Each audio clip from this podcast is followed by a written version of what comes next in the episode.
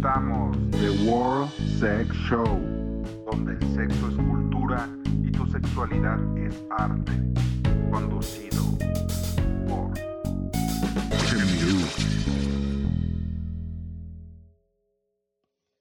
¿Qué onda, mis sex friendies? Soy Shemiru. Gracias por acompañarnos una vez más aquí en The World Sex Show, donde ya saben, el sexo es cultura y tu sexualidad es arte. Que en lo personal me es de interés, tanto personal como social, que vamos a hablar un poquito sobre la homosexualidad. Pero nos vamos a centrar en lo que es la homosexualidad en México y entre personas que se identifican como hombres. Para esto quiero comentarles que pues la homosexualidad por parte del siglo XIX y parte del siglo XX era considerada una enfermedad de trastorno psicológico, que incluso o sea, estaba entre un trastorno que se podía tratar con lobotomía. No sé si lo han llegado a, ver alguno de en alguna película cómo es el proceso. Antiguamente era como con un tipo de cincel eh, se introducía por el lagrimal del ojo para poder llegar al cerebro y hacer ciertas modificaciones. Para esto, eh, mi compañera Giovanna Torres nos recomienda ver la película Hunting for Edonia, donde se muestra cómo era el proceso. Ahí si quieren buscarla para después. Pero bueno, miren, para 1970 se aprueba en España la ley sobre peligrosidad y rehabilitación social, donde obviamente se exponía lo que eran estas prácticas correctivas sociales, entre ellas lo que les comento, de tratar a las personas que sentían atracción sexoerótica afectiva por personas de su mismo sexo o género a través de la, lobotomía, que en realidad pues venía más a dañarlos que, que ser curados. Esto también porque tenemos que tener presente que empieza a vamos a decirlo entre comillas, satanizarse este tipo de relaciones desde varias religiones, la católica, la cristiana, la judía, por mencionar algunas. Entonces igual pudiese ser, algunos mencionan que esas fueran las bases para que algunos psicólogos, psiquiatras persinados quisieran denominar esto como un trastorno ya les dije, desde el siglo XIX estábamos en eso. Pero para el 15 de septiembre de 1973, los 15 miembros del Consejo de Administración de la Asociación Estadounidense de Psiquiatría votaron por mayoría retirar la homosexualidad del estatus de enfermedad. Bravos, tomó un buen, ¿verdad? Pero al menos ahí ya no estaba como tal, que era una enfermedad o cuestión psiquiátrica mental. Aunque tenemos que tener presente que posteriormente aún siguen ciertos espacios donde se aún realizan terapias de corrección de orientación sexual o todo el rollo. Hemos sabido muchos casos, principalmente en Estados Unidos. En México, hasta donde yo he sabido, no he conocido un lugar donde se den terapias de, de corrección de orientación o atracción eh, sexoerótica afectiva. Pero obviamente, ya saben que traemos siempre especialistas en los temas y ahora tengo el gusto de contar con la compañía de un muy querido y apreciado amigo como colaborador y que él está más empapado en todo lo que es la homosexualidad en México. Quiero darle la bienvenida a Alberto Herrera. Hola, Sherlyn. Buenas tardes a todos los que nos están escuchando. Gracias por este por invitarme. Mi nombre es Alberto Herrera Valencia.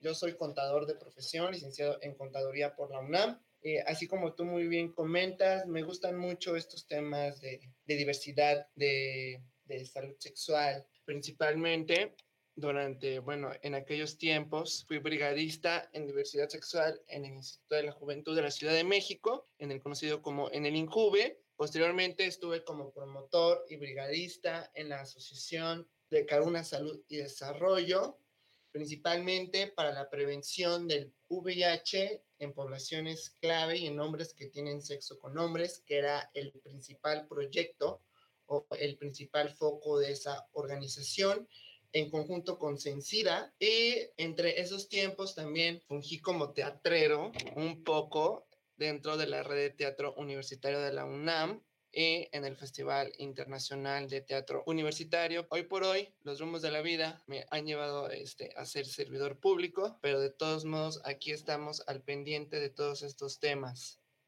Perfecto, muchas gracias. Justamente yo conozco a Alberto en la brigada del INJUVE, cuando íbamos a dar talleres, pláticas eh, a escuelas de nivel secundaria, preparatoria, universidad y alguna otra fundación o organización de índole privada o pública que lo solicitaba, ¿no? Pero también, por ejemplo, Alberto, les digo, o sea, es acá una cosa súper guau porque ya vieron todo, pero creo que se le olvidó mencionar que también ha estado pues en el desarrollo, bueno, más bien, ha formado parte de uno de los festivales cinematográficos de México que aborda la homosexualidad. Claro, eso fue en el, y qué bueno que me lo, que me lo, este, que me lo recordaste, ese fue en el año 2019. En el 2019 hay un festival, yo la verdad yo no, yo no conocía a ese festival, se llama el Festival Mix de Diversidad Sexual de Cine y Video. Y su director, bueno, tuve el gusto de conocer a su director directamente, que es este Arturo Castellán, un activista, director y productor de cine de aquí de México, en el que prácticamente este, el objetivo principal de ese festival es traer todo, todo ese arte cinematográfico, pero de manera independiente. O sea, el cine independiente de productores, de directores independientes, no solamente de México, sino de, sino de otros países, tanto de América Latina como de América del Norte, como también de Europa, Holanda, todo eso. Entonces tuve ese gusto de participar allí en el festival como staff, conociendo a actores, conociendo a los directores, a los productores de todas las producciones que en su momento en esa edición se presentaron. Sí, me acuerdo que me invitaste incluso a la, la función inaugural del festival. Así es. No pude ir porque estaba en clases. Así es, la función inaugural. Siempre, bueno, o al día de hoy, siempre todas las funciones inaugurales de ese festival han sido en el grandioso teatro de la ciudad, el Teatro Esperanza Iris. Allí siempre se presenta con una película inaugural o con una este, producción importante en el que en el 2019, así como te comento, pues tuve el gusto de estar ahí. Conocí a varias personas, incluso llegué a conocer este, a star porn, a actores pornográficos. Tu panorama va este, cambiando, ¿no? En ese sentido. Sí, pero qué bueno que siempre has estado como en diversos espacios, pero siempre con la misma corriente. Así es, es correcto con todo esto de la diversidad sexual y si te das cuenta, o sea, así como tú bien comentas, el mismo tema, o sea, el mismo eje central, pero en diversos ámbitos, o sea, en el ámbito de salud, en el ámbito social o en, el ámbito este, cultural, en el caso del festival. Entonces, sí. Mira, por ejemplo, ahorita aquí tengo abierta el portal de la Real Academia Española, donde define la palabra homosexual como dicho de una persona inclinada sexualmente hacia individuos de su mismo sexo. Luego dice, dicho de una relación erótica que se produce entre individuos del mismo sexo. Yo lo siento muy ambiguo, entonces quisiera saber, ¿tú cómo definirías la homosexualidad entre personas que se identifican como hombres? Mira, yo me puedo volver muy técnico o me puedo volver muy, este, a lo mejor muy humanitario, o sea, muy humano. A mí no me gusta mucho la definición técnica, pero, pero vamos ahí. Para mí, la homosexualidad entre hombres es vivir tu sexualidad plena y libremente. O sea, esa es la única respuesta que yo te podré dar. Pero si nos vamos más técnicos, si nos vamos más a una definición más, este, ahora sí que más conceptual, la homosexualidad es una orientación sexual más de toda la gama que existen de los heterosexuales, de homosexuales, bisexuales, pansexuales, etc. Y es esa atracción física, deseo sexual y afectivo amoroso, emocional hacia otros hombres. La orientación sexual mm, es un sentimiento. A mí me gusta más, este, o sea, expresarla más como un sentimiento, como un sentir, no como un concepto más, no, no como un concepto más de la sexualidad, aunque sí forma parte, pero es mucho más fácil y es mucho más humano entenderla desde un sentimiento. Y también está la parte sexual, la práctica sexual, que es lo que haces en la cama, o sea, qué es lo que haces en la intimidad con tus otras, este, con tus parejas sexuales, ¿no? Muchas veces o es común que la homosexualidad se centre principalmente en hombres. O sea, que cuando tú digas, mira, allá va una persona homosexual, es hombre. No necesariamente porque también existe la tipología de homosexual, también entre la homosexualidad entre mujeres, aunque allí ya este, culturalmente existen etiquetas sociales en donde a los hombres homosexuales se les denomina como gays y a las mujeres homosexuales como lesbianas, ¿no? Pero eso ya es entrar en muchos rollos ya técnicos, ya conceptuales. Sí es importante para poder, este, para poder diferenciarlo, pero es como te comentaba al principio, para mí la homosexualidad, o sea, vivir mi homosexualidad es vivir mi sexualidad plena y libremente como soy y con quien soy. Sí, no, justamente por eso posteriormente eh, voy a traer igual a otra amiga que luego te diré su nombre y ya sabrás quién es para que nos hable acerca de ya más, más concretamente lo que es ser una mujer lesbiana, ¿no? Así es. De hecho, fíjate que hay mucha confusión. De repente, bueno, yo he visto, no es lo mismo, o por ejemplo, si tú conoces a una persona, o sea, voy a hablar específicamente de hombres. Si tú conoces a un hombre que, este, que te dice, no, pues yo ya tuve sexo con otros hombres, sea como sea, uno ya lo cataloga como, no, pues es que él es homosexual. No necesariamente tiene que ser así. Y ahí es a cuando me refiero a que es muy diferente la orientación sexual de la persona y sus prácticas sexuales que realiza.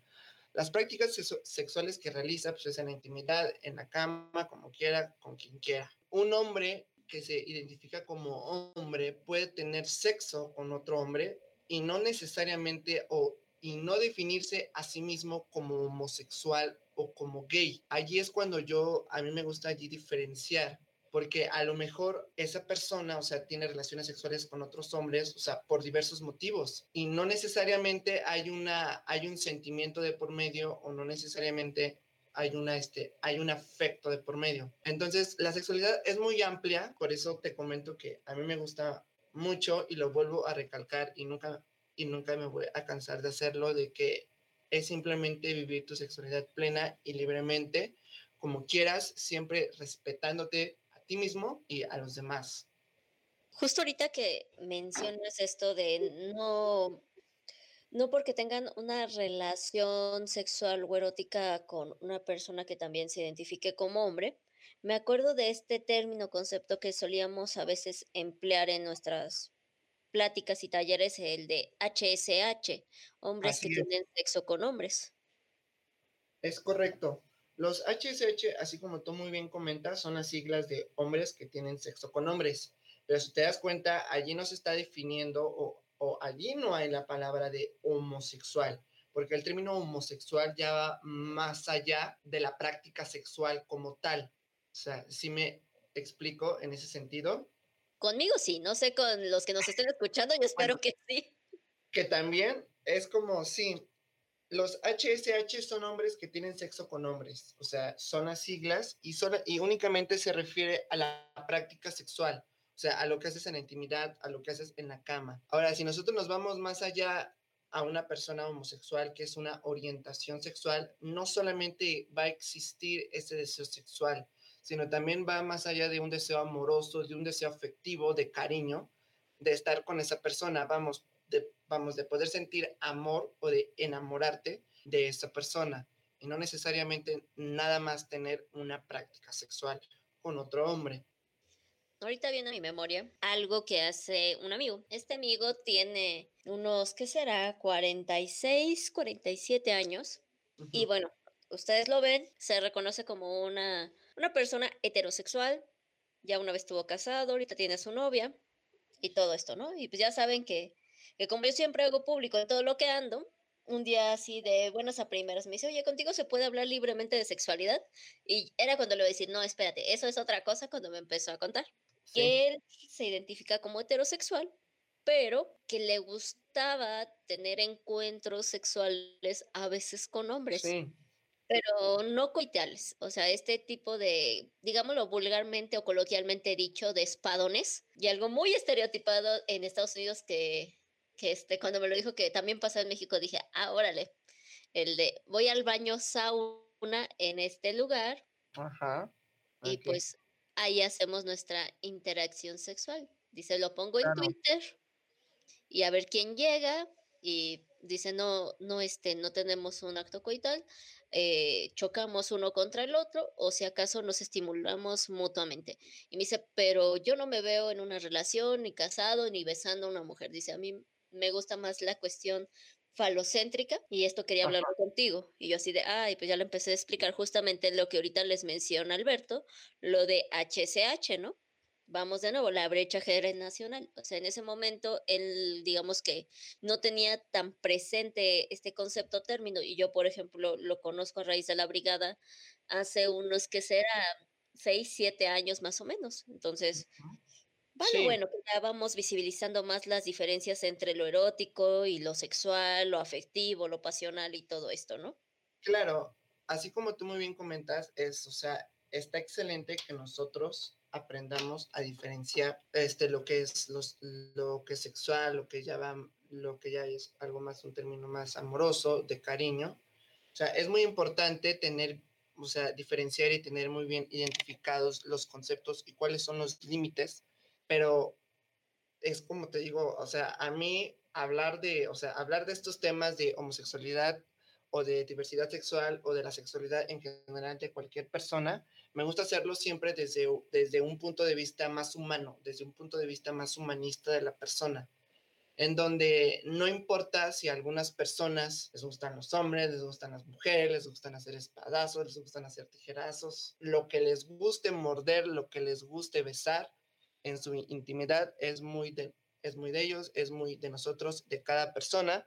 De lo único que debemos preocuparnos es siempre por ser felices, es siempre por vivir nuestra, nuestra sexualidad plena de manera libre, sin miedo, aunque a veces sé que el miedo nos puede rebasar, nuestra tarea es siempre ganarle al miedo. ¿Y cómo lo vamos a ganar? Con eso, con nuestra libertad, con nuestro orgullo, con nuestra seguridad de sentirnos libremente de lo que somos, de lo que hacemos y de lo que nos gusta hacer.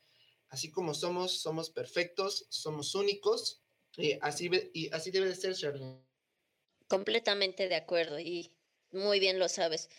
Yo quisiera saber si tú nos podrías dar algunos datos de cuándo se empieza a civilizar las relaciones gay en México.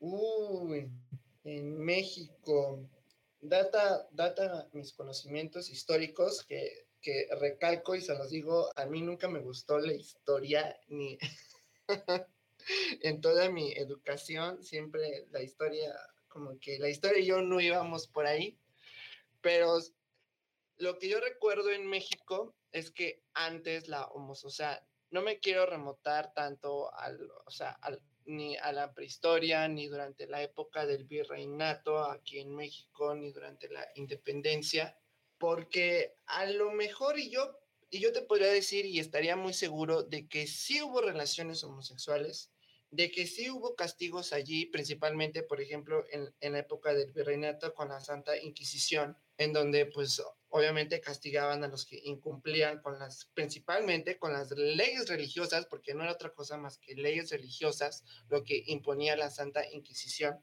Y entre ellas, te aseguro, la verdad no lo sé, pero a lo mejor podría estar allí este, el término de homosexualidad o de tener ese tipo de relaciones entre hombres.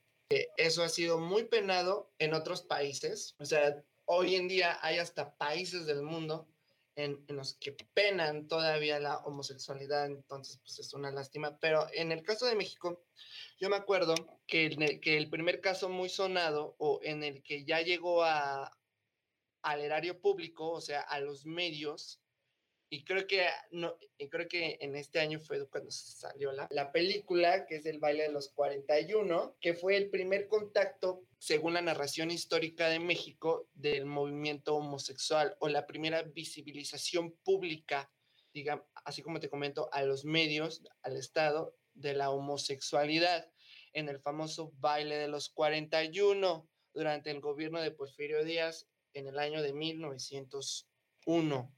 Y de hecho, por eso, el baile de los 41, el número 41, es el número con el que se le asocia a la homosexualidad justo, justo por ese suceso.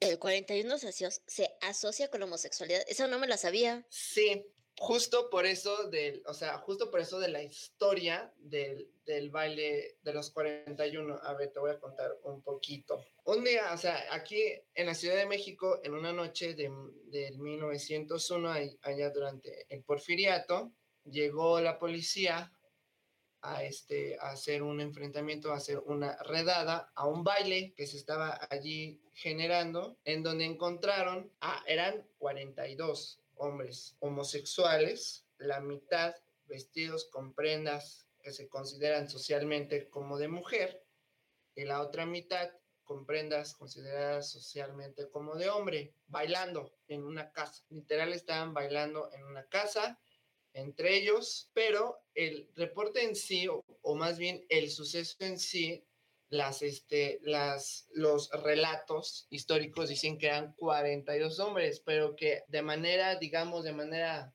a lo mejor administrativo, en el archivo dicen que nada más eran 41 y sí, porque uno de ellos era el yerno de Porfirio Díaz, se llamaba Ignacio de la Torre, que era el yerno de Porfirio Díaz, y nada más por el simple hecho de serlo, y yo pienso, para no meter un escándalo ahí más social, pues fue exento de ser apresado, ¿no? Por, los, por la policía. No pasó desapercibido, quedó grabado en, en varios periódicos locales, o sea, quedó allí en la memoria y, y así como te comento, ya hasta ya hay una película sobre ese tema, la verdad yo no la he visto, no he tenido la oportunidad de verla con todo esto de la pandemia y todo. Creo que ya va a salir en Netflix, creo que el siguiente mes en mayo. El 5 de mayo. el 5 de mayo para que ya todos la podamos ver por ahí y a lo mejor nos podamos ahondar un poquito más en esta, este, en esta narración histórica de cuál fue el primer contacto públicamente visto. O sea, a mí me gusta decir públicamente visto porque te aseguro que antes de ese suceso ya han habido más. A lo mejor no han sido este, muy sonados, a lo mejor no, no fueron muy, este, muy públicos por los medios, o sea, no, no muy visibilizados, pues. Seguramente, o sea, bueno, ahorita antes de que se me vaya el hilo porque me acordé de algo, perdón si regreso un poquito a cuando Alberto mencionaba lo de la Santa Inquisición, me acabo de acordar, no sé por qué ahorita, de que había un aparato de castigo que era justamente dedicado o empleado a los hombres que eran encontrados o señalados de tener relaciones sexuales con otros hombres. Este aparato tenía la forma de una pera, era de acero y lo que hacía es que por la parte más gruesa se les metía bianalmente. Y al momento de que ya se metía, quedaba la parte más delgada expuesta, la jalaban, tenía ahí un pequeño eh, aro para meter el dedo, salía una tira de, bueno, sí, una varita de metal, y esta, al momento de ser jalada, hacía que la pera se abriera dentro del ano, entonces salían navajas. La misma pera al abrirse, las puntas quedaban filosas y aún adentro salían pequeñas varas que igual tenían navajitas, entonces lo que hacía era que eh, pues destruía analmente. Eh, cuando pase la pandemia, los invito a que vayan al Museo de Santa Inquisición del Museo Nacional de Minería, cerca de Correos de México, aquí en la Ciudad de México, en el Zócalo. Y ahí está, si no mal me acuerdo, les estoy diciendo de la última vez que yo fui hace 10 años, sí estaba la pera, pero si no también había pinturas como eh, los dibujos de cómo se hacían ciertos aparatos de tortura y con qué medios se empleaba. Entonces, si tienen razón Alberto, sí había ya eh, ciertos castigos en específico para las personas eh, que se identifican como hombres y tenían relaciones con hombres. Ahora regresando ya al contexto que está mencionando este Alberto sobre el baile de los 41, alguna vez, no sé, eh, por, por cosas de pláticas de borrachos acá entre nosotros, o sea, entre nosotros me refiero al círculo cercano de Alberto y mío, no sé quién. ¿Te acuerdas que nos contó de que según eso se decía que había por ahí un vestigio, un relato histórico que, decía que cuando detienen al yerno de don Porfirio Díaz, lo reconocen inmediatamente porque sabemos que a don Porfirio le gustaba tener una imagen pública sobreexpuesta y por ende también a su familia. Entonces lo ven cuando lo tienen detenido y que dicen, oye, ese es fulanito de tal, creo que sí lo jalan a una parte eh, fuera de donde tenían a todos los detenidos y le dicen, disculpa, ¿eres fulanito de tal? Sí. ¿Tu yerno es don Porfirio Díaz? Sí. y en ese momento, esta persona que nos contó decía que ya era de madrugada, que mandan este, un grupo de policías a los recintos de don Porfirio y que don Porfirio no quería salir, decía, no, a mí me vale, no, es noche, dejen dormir. Y ya que le dicen, es que es una cosa de su yerno. Ah, pues no, no es mi problema. Es que se le encontró con otros hombres. A ver, espérenme, ahí sí díganme qué pasó. Y que le cuentan toda la historia y dice, ok, tráemelo para acá. Y empieza a decir, ¿quién hizo el archivo de detención? Esto, el otro, tráiganmelo. Lleva esta, llevan a esta persona ante Porfirio Díaz, le llevan los papeles y lo que hace Porfirio es romperlo y le dice, ¿le habías dicho a alguien que eran 42? No, manéjalo como 41, ahí se queda, si hagan este, todo el boom eh, periodístico. Y pues en ese momento me acuerdo que no se planteó que se le hubiera dado un castigo o reprensión por parte de, de Porfirio Díaz. Nada más recuerdo que se le había mandado al norte del país o algo así. Me quiero, me quiero acordar tal cual nos, nos lo relató este amigo. Ahorita no puedo, desgraciadamente. Pero sí recuerdo que posteriormente a que acaba el porfiriato, es capturado el yerno es como de cierta forma como debajo del agua que se dio a conocer que él estuvo involucrado con el baile de los 41 y que por uno de los grupos, digamos, guerrillista, eh, lo empiezan a violar consecutivamente. No sé si tú te acuerdas de eso, Alberto, que incluso, o sea, por eso fue que, que muere y que ya, pues la hija de Porfirio, pues no, ya no tuvo ahí nada de nada. Pero no, no, no, me, quiero acordar, incluso me acuerdo que este amigo nos contó cuál fue, según el partido, eh, el grupo guerrillista que, que fue el que lo capturó y, lo, y lo estuvo sobajando de esta forma. Pero no me, no me acuerdo ahorita. Yo tampoco me acuerdo, Sherlyn, de, o sea, sí, me acuerdo vagamente. ¿Quién sabe, quién sabe ya qué tan tomados estábamos ese día? Pero sí me acuerdo vagamente de que, ajá, de que se mencionó ese tema y hasta tú nos mencionaste que todavía me acuerdo que todavía la película no salió en los cines cuando, cuando comentamos ese tema, o sea, estaba por estrenarse, pero todavía no. Y yo, este, o sea, así como les digo, así como te digo, a mí la verdad la historia y yo no van, o sea, bueno, no, no me ha gustado, este, mucho, pero al saber de que era un tema, este, que tenía que ver con lo que a mí me gusta, que es la homosexualidad, me lo puse a investigar un poquito, un poquito más, a ahondar eso, la verdad, yo lo desconocía, lo que tú ahorita estabas comentando, de que obviamente sí hicieron, hicieron el boom periodístico nada más con 41 personas, ahí lo excluyeron justamente, principalmente para no hacer el escándalo este público político con Porfirio Díaz de que habían encontrado a su yerno, o sea, al esposo de una de sus hijas en un baile entre homosexuales, ¿no? Pero la verdad yo no supe cuál fue el destino, la verdad no tengo ese conocimiento de esa persona del yerno, pero lo que sí este, data históricamente, o a mí lo que me preocupa es qué le hicieron a los demás. Ahora sí que justamente a los 41 que los agarraron ahí en, este, en el baile. Mm, yo, no me acuerdo. Yo estaba investigando y aquí estoy este, en un archivo de la Comisión Nacional de Derechos Humanos aquí de la Ciudad de México, en donde menciona que fueron enviados, unos fueron incorporados ahora sí que a la fuerza, ahora sí que contra su voluntad al ejército y varios fueron enviados a combatir a la guerra castal, a la guerra de castas, que en ese entonces, durante, durante el siglo XX, se estaba liberando en Yucatán. Tiene mucho que ver eh, con la revolución racial o con la diferencia de castas que había en México durante los siglos XIX y los principios del XX. Históricamente no se conoce qué fue de ellos al final, o sea, cuál fue su destino. Algunos historiadores o sea, a lo mejor aseguran, comentan que como bien fueron enviados al ejército, a la guerra de castas, a lo mejor posiblemente murieron en las batallas pero no se tiene así una evidencia histórica, una evidencia documental de cuál fue el final de esas personas, o sea, de esos hombres que capturaron. A lo mejor, y también estoy muy seguro que hayan sufrido abusos dentro del ejército principalmente, porque nunca se ocultó a los soldados la razón de su reclutamiento. Entonces, como nunca se ocultó a los soldados, o sea, del ejército, de por qué los habían recluido así nada más porque sí. O sea, pues se les dijo toda la verdad, entonces a lo mejor por allí hubieron este, ciertos abusos en contra de ellos, a lo mejor de tipo sexual, que sería lo más común que se ve cuando ocurren este tipo de situaciones. Sí, justamente, o sea, ahorita eh, mismo lo mencionaba Alberto, de que hay prácticas que pudiéramos señalar de homosexuales, pero que por el contexto no son. Entonces, sí he sabido, no solamente en México, sino que muchos grupos, este, pues ya digamos, militares por parte de algún estado, está esto de que si alguna persona se identifica como homosexual, curiosamente se le agrede violentamente, sexualmente, ya entre paréntesis, digamos violación, pues con una cuestión coital. Entonces aquí pongamos, están estos super machos mexicanos militares, llegan estas personas del baile de los 41 y sí, me imagino que los habrían violado en colectivo, ya fuera con eh, su misma corporalidad o incluso sumando otros artefactos, pero ahí pongamos, ellos lo manejan como una cuestión de castigo, aunque ocupen su mismo falo para penetrar a otro hombre, es que yo estoy haciendo un castigo, yo no estoy teniendo una práctica homosexual, él es el homosexual y lo estoy castigando así con todos los demás.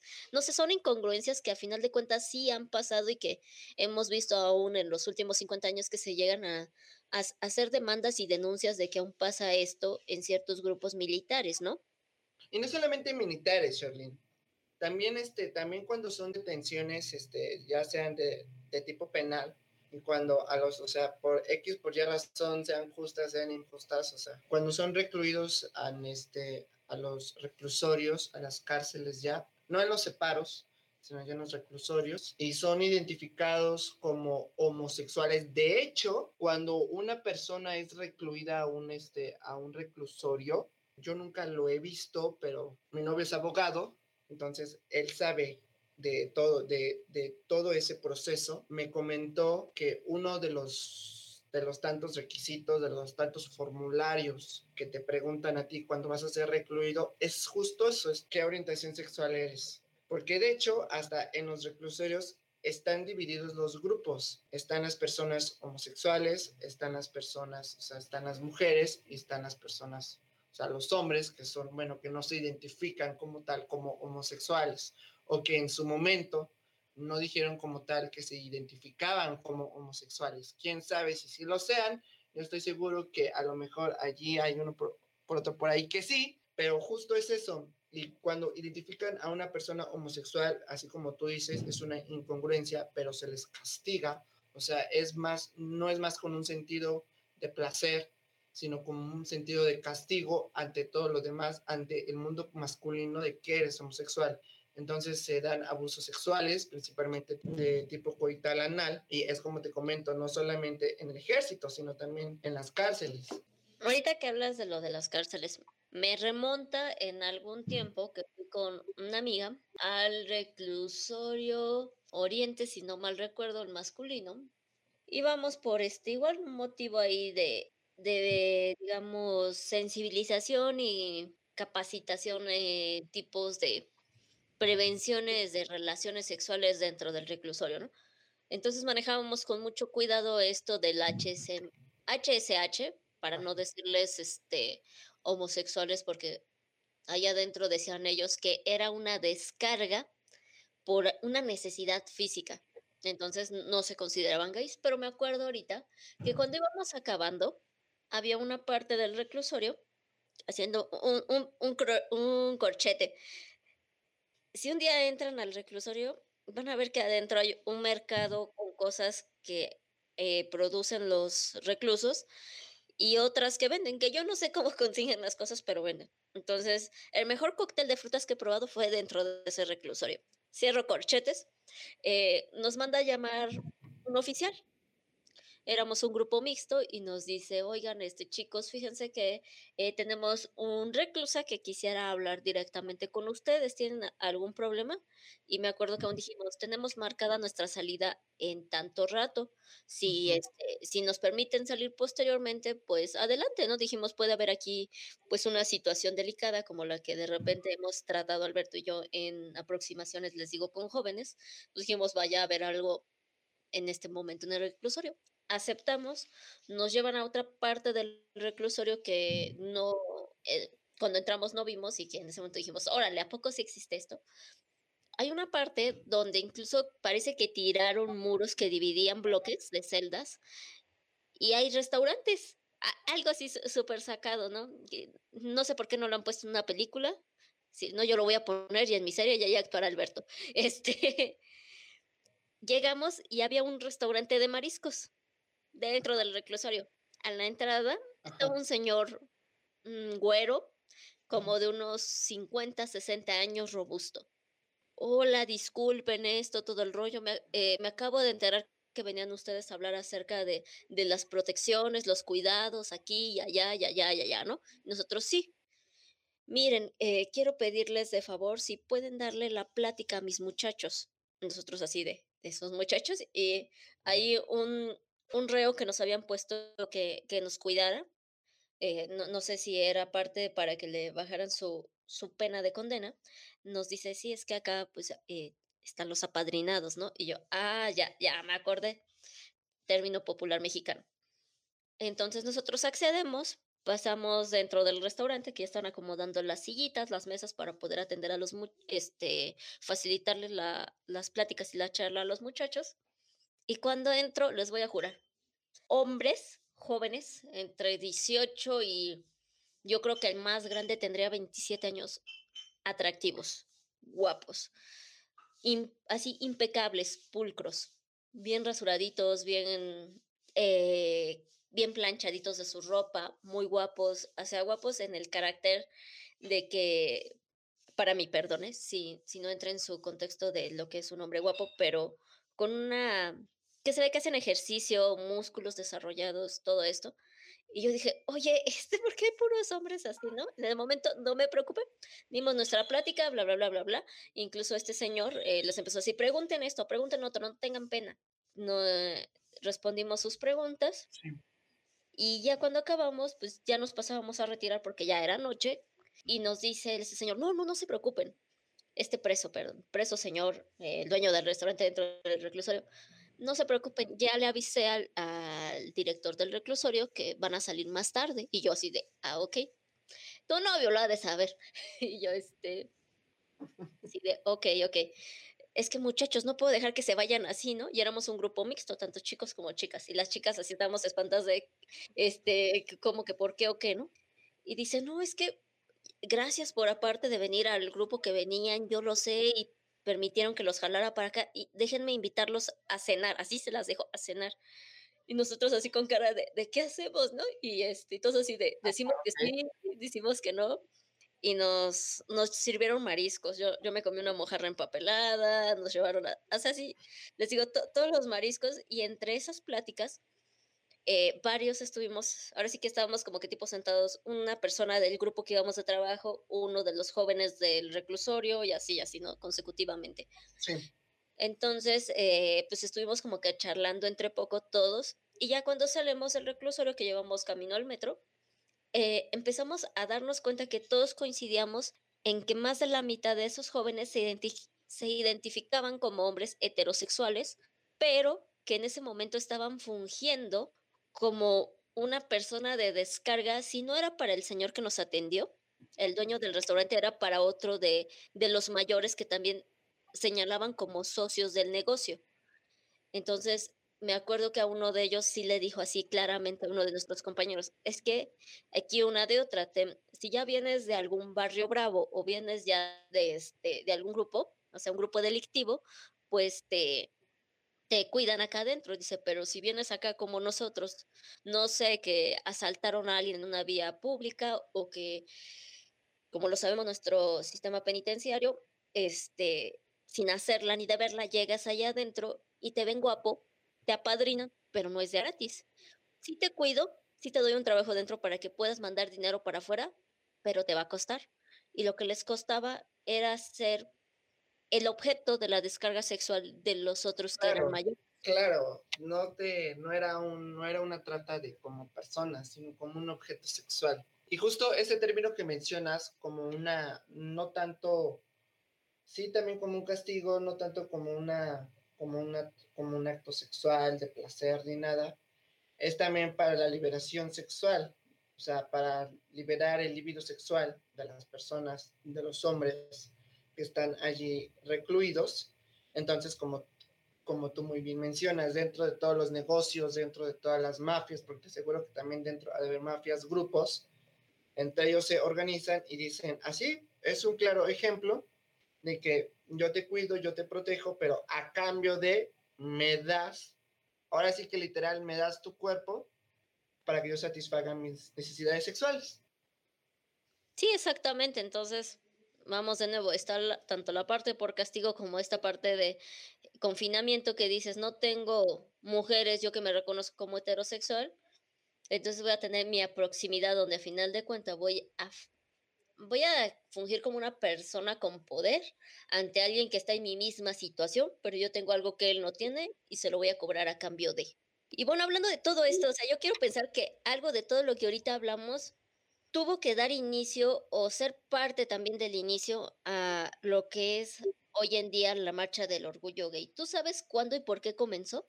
Si nos, aquí en México es como te digo, cada, o sea, cada, cada nación tiene su propia narración histórica del, del movimiento homosexual.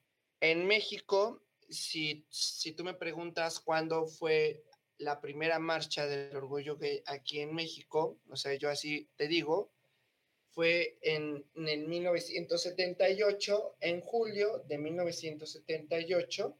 Mm, no sé, como tal, no era un movimiento para apoyo, defensa de la homosexualidad, sino era por el, era una marcha por el aniversario de la Revolución Cubana. Pero dentro de esa marcha de la Revolución Cubana, un grupo de, de, este, de personas en su mayoría hombres, yo te puedo decir como de 30, 40 personas, o sea, eran muy pocos, con carteles, con sus consignas, con la consigna más bien de no hay libertad política si no hay libertad sexual y sin libertad sexual no habrá liberación social, es de 26 de julio de 1978 en las calles de la Ciudad de México, principalmente en la calle de Lerma, de allá de por el centro, un grupo, ese grupo pequeño de homosexuales caminaron y se, y se, este, se manifestaron con esos carteles y con, y con esas consignas. Ese fue el primer movimiento que se tiene en el, en el año de, mil, de 1978 aquí en México, pero de dónde viene, o yo te podría decir, de dónde viene todo, todo ese todo ese movimiento, todo ese movimiento social, o sea, cuál fue la detonación de origen que lo formó, yo te puedo decir que eso ya no es, eso ya no fue aquí en México, eso ya fue en Estados Unidos, en la ciudad de Nueva York. Tú, lo, tú también te has de, te has de acordarlo, has de saber.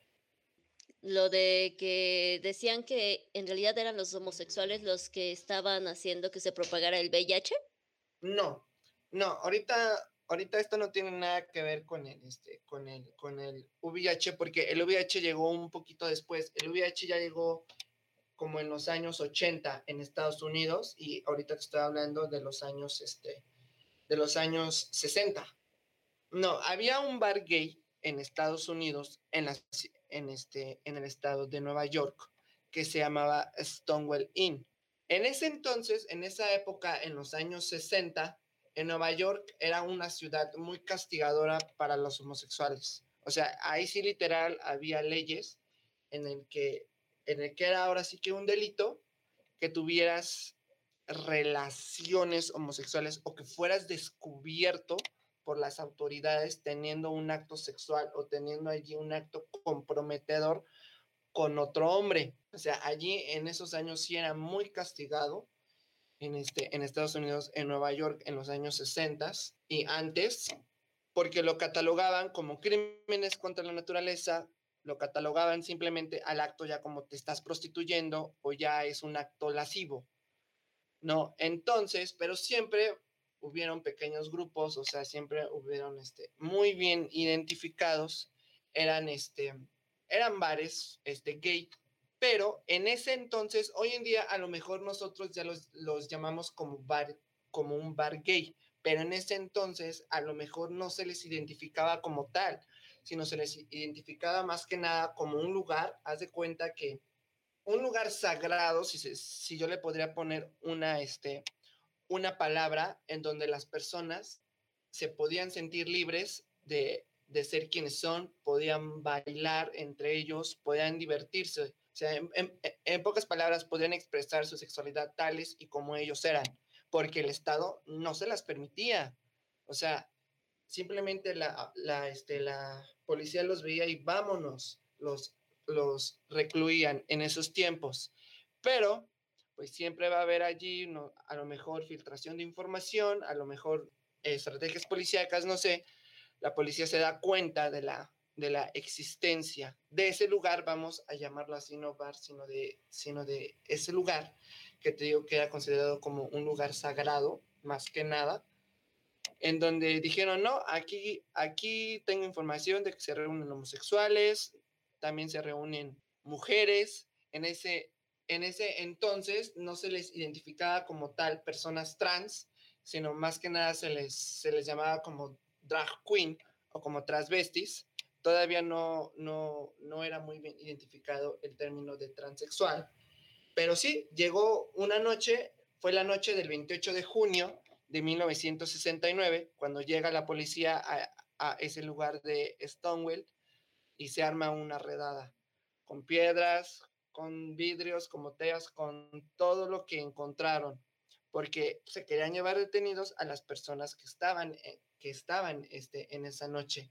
No se tiene documentación histórica de que haya sido este, masacres, este, homicidios, sino más que nada fue una redada para que todas las personas que estaban allí este, comulgando se las llevaran, o sea, fueran recluidas. A partir de este movimiento fue muy sonado porque fue el primero en 1969 y las consecuencias de ese fueron bárbaras porque de allí parte, como de allí parte el primer movimiento o la primera marcha del orgullo gay en Estados Unidos. Y a partir de allí se viene con nosotros aquí a, México y es por eso que también todas, todas las marchas o todos los, bueno, sí, todas las marchas del orgullo LGBT se hacen en junio, justo porque el origen son estos disturbios en este, este lugar en junio de 1969 en Nueva York. Ah, ese, ahorita, para que no lo recordaba bien, yo tenía un poquito más presente ahorita que también fue como que un resultado de que en Estados Unidos se señalaba, e incluso también cuando llega pues a México lo de el VIH, que se jactaba mucho, no sé si por una parte de dirección, digamos, eh, religiosa o por parte incluso, digamos, del Estado disfrazada, el decir que era una, entre comillas, enfermedad que habían traído los homosexuales y que los homosexuales estaban propagando. Eso que comentas sí es una connotación principalmente religiosa y cultural. O sea, los, los religiosos siempre han, bueno, la historia siempre han dicho, no, los homosexuales, la Biblia no lo permite, es una abominación, dice por ahí. Yo me acuerdo que en una película, de hecho hay una película muy bonita, se las recomiendo mucho, que tiene, que trata mucho el tema de la religión y de la homosexualidad en un, en un joven, en un adolescente, en el que su mamá, a lo mejor tú, tú ya la has visto, Sherlyn, no lo sé, en el que su mamá no lo acepta y le llega y llega al punto de decirle de que no, si eres homosexual, no te acepto como mi hijo. Prefiero rechazarte como mi hijo aceptarte como que eres mi hijo y eres homosexual. Se llama, las, se llama Plegarias para Bobby, en donde es correcto. Allí dice que el, que el movimiento del, o cuando más bien cuando llegó el VIH, era una enfermedad que estaban propagando los homosexuales. Y ahí está la connotación religiosa de que era un castigo divino por, por lo mismo de que, de que ante los ojos de Dios, si hablamos de, de religión católica, estaba prohibido que era una abominación. Ese era el castigo divino tener VIH, ¿no? SIDA en ese entonces y que decían que todos, los, que, que, todos los homosexuales ya lo teníamos, o sea, que era una enfermedad que por el simple hecho de ser homosexual ibas a tener y punto. Sí, ya recordé esta película que dices, eh, si no mal recuerdo, ¿es estadounidense? Sí, es estadounidense. Mm, ay, creo que era del 2008, 2009, algo así salió, ¿no? Algo así, es correcto. Es estadounidense y se graba en, en California y en San Francisco. O sea, en esas dos locaciones fueron, este, se grabó la película. A ver, deja, déjalo googleo para no quedarme con la duda. Y sí, mira, aquí dice que incluso es una película que no se realizó para cines, se realizó para la televisión exclusivamente, pero que estuvo nominada a los premios Emmy al mejor eh, telefilm. Y como premio tiene el, el GLAD a lo, a lo mejor película hecha para TV. Fue en, el, fue en el 2009.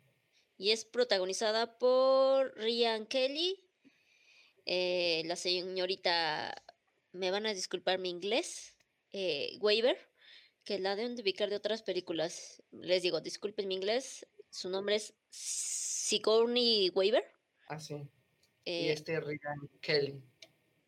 Austin Nichols, Dan Butler, Carly Schroeder, Scott Belly. Ajá. Seguramente. Ah, mira, está en YouTube. Si alguien la quiere ver, está en YouTube. De hecho, sí está en YouTube por lo mismo, a, lo mejor de que no fue hecha para cines, sino fue principalmente para televisión. Pero más que más allá de que se fue para cines, de que se fue para televisión, es que fue basada en una historia real. O sea, eso realmente pasó. Pasó la, la, la esta personita se llamaba Le, Leroy Arons, era una mujer estadounidense y su hijo era homosexual pero la mujer era muy conservadora, muy católica, o sea, ella respetaba ahora sí que las leyes divinas, las leyes que están este, en la Biblia, pues, o sea, al pie de la letra, hasta se sabían la, este, la cita bíblica en donde decía la condena de la homosexualidad y su hijo era homosexual. Cuando ella se entera de que su hijo es homosexual, empieza todo esto de, que, de tratarlo, de, de hacerle entender a su hijo de que no puede ser, de que es un castigo divino, de que de hecho también en la película se llega a mencionar o, o se llegan a ver escenas del este, VIH como una enfermedad nada más entre homosexuales, de que los homosexuales eran recluidos en baños públicos, de que eran recluidos en los ejércitos. La la mujer, la mamá llegó a pensar de que su hijo fue recluido y de que por eso es homosexual, ¿no? O sea, es una película muy bonita que trata muchos tabús, principalmente de origen religioso, en el que mejor ya no les cuento y mejor veanla porque está muy padre. ya les dio aquí Alberto dos recomendaciones, una que va a estar disponible a partir del 5 de mayo, El baile de los 41, y otra que ya vimos que sí está en YouTube, pueden irla a ver en cuanto acabe el podcast. Y a ver, claro que sí. Eh, Albert, yo tengo acá la duda de cuáles son los, digamos, los principales derechos que ha demandado la comunidad gay en México para el Estado. ¿Cuáles son los que se empezaron a demandar a un inicio, que ya son, y cuáles aún siguen demandando y que quién sabe cuándo vayan a pasar? Ok, mira, yo te podría responder así sencillamente. Son los derechos humanos, no hay más no son derechos que nosotros nos estemos inventando, no son derechos que, ninguna otra persona no tenga o que no tengan reconocidos, simplemente son los derechos humanos, son nuestros derechos que como cualquier persona, por el simple hecho de ser humano, tenemos. No es nada del otro mundo, porque muchas, muchas, muchas veces, en ocasiones, la, la sociedad dice, no, es que ustedes están demandando derechos, están demandando este privilegios, hasta yo he oído y yo dije, ¿a poco va a ser un privilegio para mí casarme con la persona que yo decida? O sea, no, simplemente son los derechos humanos, pero pues los grupos, los grupos anti-homosexuales, pues dicen, no, pues es que son privilegios, no es que no se les, no, es que no se les deben de otorgar, pero no es más que otra cosa que los, que los derechos humanos, Sherlyn. Socialmente hablando, aquí, aquí yo sí te digo, y aquí viene la situación de que el por qué a lo mejor las personas dicen que son derechos que, que, que ninguna otra persona tiene o que ya se les ve como privilegios. Socialmente hablando, cuando la gente percibe, a un grupo social como diferente, como diferente a la mayoría, en el caso de las personas homosexuales, este grupo es más vulnerable, perdón, es más vulnerable a que se le atribuyan prejuicios, mitos y estereotipos, que déjame decirte que los prejuicios, los mitos y los estereotipos para mí son las tres cosas más terribles que pueden haber que pueden existir y que sinceramente es como un suicidio social. O sea, es un suicidio social total, los prejuicios, los mitos y los estereotipos. Te los digo porque yo en, yo en mis aquellos ayeres, cuando, cuando apenas, porque yo sí, yo sí tuve problemas por aceptarme por ser, por ser este, homosexual. Me sentía en ese entonces arcado, ahogado, no sé, o sea, me sentía raro. Pero volviendo al tema de los derechos humanos, cuando una persona o cuando un grupo social es históricamente reconocido como diferente y ha sido históricamente vulnerado y no se le han reconocido sus derechos, llega un momento en, en que ese grupo social, ese ímpetu de decir así, o sea, por eso el origen también del, del surgimiento de los movimientos del orgullo gay, de decir, hey, de yo también soy humano, al igual que tú, y yo también cuento, y yo también siento, yo también tengo derechos, es cuando la gente sale a las calles y dice, este es mi derecho que se me ha negado desde mucho tiempo atrás, a poco por el simple hecho de que me enamore de hombres, de que me guste, de, que me gusten los hombres, de que tenga relaciones sexuales con hombres, no puedo casarme o no puedo tener hijos, adoptar hijos, formar una familia, no tengo derecho a un trabajo, a una seguridad social. O sea, allí te estoy diciendo muchos derechos que son simplemente derechos humanos que las personas homosexuales dentro, dentro de los este, movimientos este, piden. Ahorita, por ejemplo, que mencionabas lo de el matrimonio igualitario, recuerdo ahorita sinceramente no la fecha de cuando, entre comillas, se aprobó en México, pero exclusivamente en la Ciudad de México, lo del matrimonio, eh, ¿cómo lo señalan ellos? ¿Homoparental? El matrimonio igualitario, o sea, así lo, o sea, así legalmente, si se puede decir, así está como matrimonio igualitario. El Ah, matrimonio Mira, de esto, Ajá. Sí, perdón.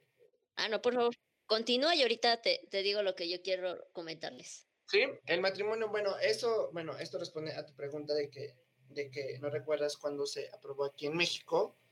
O sea, hasta me causa ñañaras decir se aprobó el matrimonio porque digo, híjoles, o sea, no deberíamos estar usando esas palabras, pero bueno, se aprobó en México, o sea, en toda la República Mexicana en el 2009. Pero bueno, eso entre comillas, porque justamente lo que quería hacer referencia es que, bueno, eh, quiero comentarles que yo llevo trabajando ocho años para el Festival Internacional de Cine Documental de la Ciudad de México, DocsMX. Entonces siempre tengo, por el puesto que desempeño, acceso principalmente a la selección oficial de cada año. Entonces, hay un documental que ahorita me, re- eh, me acordé que incluso te invité a ti y a otros que lo fueron a, a ver cuando se presentó en el Cine Lido, que se llama Etiqueta no rigurosa. Este es un documental del 2017, imagínate. Tú me dijiste ahorita, se aprobó el matrimonio igualitario 2009. Este documental es del 2017, donde se muestra a una pareja homosexual de hombres cisgénero de Mexicali que luchaba por el derecho a contraer matrimonio porque se necesitaba aprobación, o sea, un amparo en, al- en ciertos estados para que se hiciera valer esta legalización que menciona Alberto. Yo ahorita lo recuerdo mucho porque yo veía esa película y a mí me causaba pavor. Incluso cuando estábamos haciendo las pruebas de, proyección, yo veía ciertas secuencias y les juro que, o sea, sentía un nudo en el pecho, porque, ok, tengo amigos como Alberto, tengo otros amigos que digo, si en el momento que se quieran casar, por suerte, entre comillas, mm, la Ciudad de México es este amigable con la comunidad LGBT, TTQIA+, pero en otros estados no, porque en esta película te enseñan, película documental, les aclaro, es real. Les enseñan cómo esta pareja ha sido muestra de amenazas, cómo los dos en sus trabajos eh, han sido violentados y agredidos porque se hizo de dominio público por la prensa que ellos estaban teniendo un amparo para que se les permitiera casar. Incluso una de ya unas partes casi finales, cuando ellos están a punto de lograr de ser casados, se coloca una bomba en el, ¿cómo se llama? En el registro civil. Se llega a colocar una bomba con tal de que estas personas no se casen. Estaban los grupos religiosos con pancartas que decía que era algo no católico, algo no de la naturaleza que se permitiera la primer boda homosexual en Mexicali. Eso no lo sabía. Bueno, yo no, yo no he visto ese documental. ¿Me puedes, ¿Me puedes repetir el nombre del documental? Etiqueta no rigurosa del 2017. El, es, una de una directora que se llama Cristina Herrera. Y justamente, eh, pues les digo, muestra la unión entre, si no mal me acuerdo, eh, uno se llamaba Felipe y creo que el otro Fernando. Incluso hay una, hay partes donde te enseñan cómo fue la lucha eh, por el ámbito legal, porque ellos enseñan que su abogado no solamente estaba desarrollando el amparo para ellos en Mexicali, sino que en unas partes te llega a decir que él está igualmente desarrollando otros amparos en otros estados de la República. Porque, o sea, sí te podías venir de cualquier estado a casarte aquí, a la Ciudad de México, pero en tus estados aún no estaba del todo legalizado. Es correcto. Yo te digo que fue en el 2009 porque México está conformado como una federación. Entonces, al ser una federación, tiene estados federados. Los estados federados tienen autonomía de regirse bajo sus propias leyes, bajo sus propios principios, sus propias constituciones, siempre y cuando, digamos, este, avalen o siempre y cuando estén en la misma línea que la constitución política de los Estados Unidos mexicanos. Entonces, en el 2009, aquí en la Ciudad de México se aprobó el matrimonio igualitario entre personas del mismo sexo, hombres y mujeres, y también se hizo una reforma por allí constitucional. Entonces, es por eso que empiezan los amparos, porque federalmente, o sea, federalmente a nivel de constitución se puede decir, hey, sí, ya te puedes casar, pero en tus estados originarios, no, porque sus constituciones, no sé si, no sé, no sé si los estados tengan constituciones, unos sí, unos no, pero las leyes, este, los códigos civiles a lo mejor de esos estados no lo permiten, o más que no lo permiten, definen el matrimonio como una unión civil entre un hombre y una mujer, y no la definen como entre dos hombres o como entre dos mujeres. Entonces, es por eso el tema que tú mencionas de los amparos. Se, se metían amparos en donde decía, hey, tu ley de aquí del estado no concuerda con la ley federal. Entonces, ¿qué hacemos? Eso es principalmente el tema al que tú te refieres de los amparos. Fíjate que no he visto ese documental y lo voy a ver de, de, etiqueta no rigurosa porque me llama la atención mucho lo que dices de que colocaron un, un elemento explosivo, una bomba ahí en el juzgado civil, que las personas recibieron amenazas, estas dos personitas que se querían casar, simplemente porque eran dos hombres que querían estar juntos y punto. O sea, esto llega a mi mente de que a veces me siento muy volado, de, que digo, ay, no, no pueden ser tanto, pero sí, o sea, tanta imaginación, tantas cosas. Es como te digo, tanto, o sea, fíjate el nivel al que llegan los prejuicios, los estereotipos, los estigmas, todo eso, fíjate a qué nivel llegan de afectar a las personas y a qué nivel llegan hasta de matar y asesinar a una persona.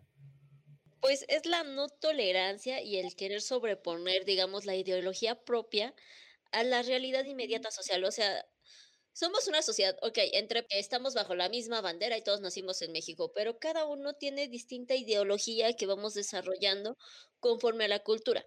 Para los que no sepan qué es cultura, o sea, que me digan el arte es cultura, es de la bandera es cultura. Ok, sí forma parte de la cultura, pero la cultura se refleja en todo, más no todo es cultura. La cultura es un cierto, digamos, dictamen de valores, de reglas, incluso de castigos. Eso es la cultura. Entonces, eso es lo que hace que cada uno diga, ok, yo tengo cultura, él no tiene, entonces voy a hacer valer mi cultura sobre la de él. No sé qué, qué habrá pasado con las personas de Mexicali. O sea, sí llegan a mostrar algunos rostros de los agresores hacia esta pareja, otros este, los tapan. Yo nunca he visitado Mexicali. Si alguien nos escucha de allá, díganos este, cómo es que allá adoptan o reciben a las personas este, homosexuales. Porque, por ejemplo, Alberto y yo, por eh, los ámbitos donde nos desenvolvemos, estamos conscientes que no es lo mismo, simplemente en la Ciudad de México, ser un joven homosexual de la Roma, la Condesa, a ser un joven homosexual de Catepec, de Iztacalco, de Iztapalapa. O sea, nada más aquí en la misma Ciudad de México no es lo mismo. Es correcto lo que tú comentas, porque justo tiene que ver mucho con el ámbito, el primer, la primera línea de contacto de ámbito social con la que tienes contacto, con la que te desarrollas. Y pues en ese entonces, pues nos hablamos, el primer contacto pues, es tu familia. Y eso tiene mucho que ver el contexto social, el contexto cultural y por parte este y por parte del Estado, sí, pero también influye muchísimo, o al menos en mi caso, influyó muchísimo. Y estoy seguro que también en la mayoría de los casos, la familia, porque es tu primer vínculo social con el que tienes contacto en la forma de pensar, en tus ideales, hasta en la religión, Sherlyn. Sí, pues todo va vinculado. Igual, ¿sabes de qué me acordaba? Bueno, ya, ya les mencionamos, o sea, que van dos películas de ficción y una de documental. Y ahorita hubo otra cosa que también mencionó Alberto, que es lo de la adopción. Ahí, ahí sí es la adopción homoparental, ¿verdad? Sí, adopción homoparental. Ah, pues miren, eh, de mi ideología personal, yo soy tanto pro aborto como pro vida. Si quieres traer a alguien a este mundo, hazlo. Si no quieres, también hazlo. Pero luego hay personas que se ven obligadas por una u otra condición y esas nuevas personitas quedan a la deriva en este mundo que sinceramente nadie pide nacer. Entonces yo estoy muy a favor de que si las personas que son del mismo sexo biológico, obviamente ahorita no se pueden reproducir entre ellos, ¿por qué negarles el permitirles acoger a una personita que simplemente está a la deriva, abandonada en este mundo que les digo, no pidieron venir a él. Y ahorita me acordaba de esta otra película que no sé si conoces, este Alberto, que se llama La otra familia. Es una película mexicana del 2011. Miren, es protagonizada por Jorge Salinas y Luis Roberto Guzmán. En esta película te muestran cómo ellos interpretan a una pareja homosexual que sin pedirlo y sin nada, un día les llega hasta la puerta de su casa un niño en una situación de vulnerabilidad que desgraciadamente ha afectado a su desarrollo y que ellos, como pareja, como un matrimonio ya legalizado en la Ciudad de México, decidan acogerlo por una parte completamente abierta del corazón y por otra parte escéptica, refiriéndonos a la pareja. Y el niño les va agarrando cariño, los dos individuos se cuidan mucho de eh, no mostrar su sexualidad al niño porque dicen, es un niño, aún no lo entiende. Pero todas las demás personas en su entorno lo ven mal. ¿Por qué? Porque lo van a volver gay como ellos. Incluso hay personas que dicen, ¿no habrán traído al niño para violarlo? Es que los homosexuales son pedófilos. Es uno de los diálogos que señala la serie. perdón, la película. Incluso este, me acuerdo que en la película hay un padre eh, católico en el que incluso se llegan a dirigir a él para decirle, oiga padre, es que tienen acogido a este niño, ¿qué tal si les hace algo? Y ellos son muy cercanos a la iglesia, curiosamente, incluso este padre, eh, perdón, lo ayudan en lo que pueden referente a actividades este, pues altruistas y por eso el padre dice, bueno, yo los conozco, sé que son buenas personas, pero creo que sí, este, no deberían tener al, al niño. Entonces es una película que demuestra mucho el prejuicio entre lo que podría ser una realidad en nuestra sociedad, que daría una nueva puerta y una facilidad a estas personitas. Porque seamos sinceros, si nos vamos a la adopción en México por parejas heterosexuales, todos se van porque quieren un bebé no quieren un niño más grande, una niña más grande, alguna personita con capacidades motrices, sensoriales o mentales que no entren en el umbral de lo normativo, heteronormado, lo que esté bien. Entonces, si en otros países, por ejemplo, apenas salió la noticia de una pareja, no me acuerdo en qué país, a lo mejor tú lo habrás leído, Alberto, eh, homosexual que adoptó a un bebé que tenía síndrome de Down y que ya incluso había sido acogido según cinco veces, este, en contexto de adopción como de resguardo en casas, hogares, y que no lo querían. Y esta familia dijo, pues, ¿por qué nosotros no? Y ahí ellos acogieron a este bebé que pues tiene unas condiciones diferentes a lo que es normal. Entonces, ¿por qué no, no, no dan a la posibilidad a personas que si tienen amor para dar, pues el darlo? Yo, yo no creo que sea real eso de que eh, aquí a la otra pinche película, discúlpeme si lo digo así, Pink, e- estos son dos focos completamente contrarios. Es la otra familia, Pink. No vean Pink, es una porquería de película. Pero la otra familia sí, sí véanla, por favor. O incluso si quieren, sí vean ambas y compárenlas. De hecho, eso es, es lo que te iba a proponer, comparar ambas películas. Yo, la de Pink sí la he visto, concuerdo totalmente contigo, es una, bueno, me reservo el derecho de decirlo, pero este, porque, o sea, en Pink hay un buen de prejuicios, hay un buen de estigmas, o sea, o sea, no sé, le avientan a los homosexuales un buen de etiquetas, un buen de estereotipos que ni van al caso, pero bueno, la verdad, la de, la de la otra familia no la he visto, la voy a ver. Ya tengo dos películas, un documental y, y una película por ver para que me refresque más. Pero sí, es correcto lo que tú dices. Y sabes que, Charlene, tú lo estás viendo desde un punto de vista a lo mejor, mmm, a lo mejor no tan técnico como de derechos humanos, pero sí desde, desde un punto de vista muy humanista, en, en el sentido de que allí ya intervienen los deseos de las personas, el cariño, el amor, en el que, a ver, ¿por qué si en una pareja heterosexual está este todo esto o porque se han visto casos, o sea, han sido casos documentados en los que cuando una pareja heterosexual tiene, o sea, tiene a un niño este con un con capacidades diferentes, así como tú, así como te refieres con el síndrome de Down, así como otras capacidades diferentes, ya no lo quieren.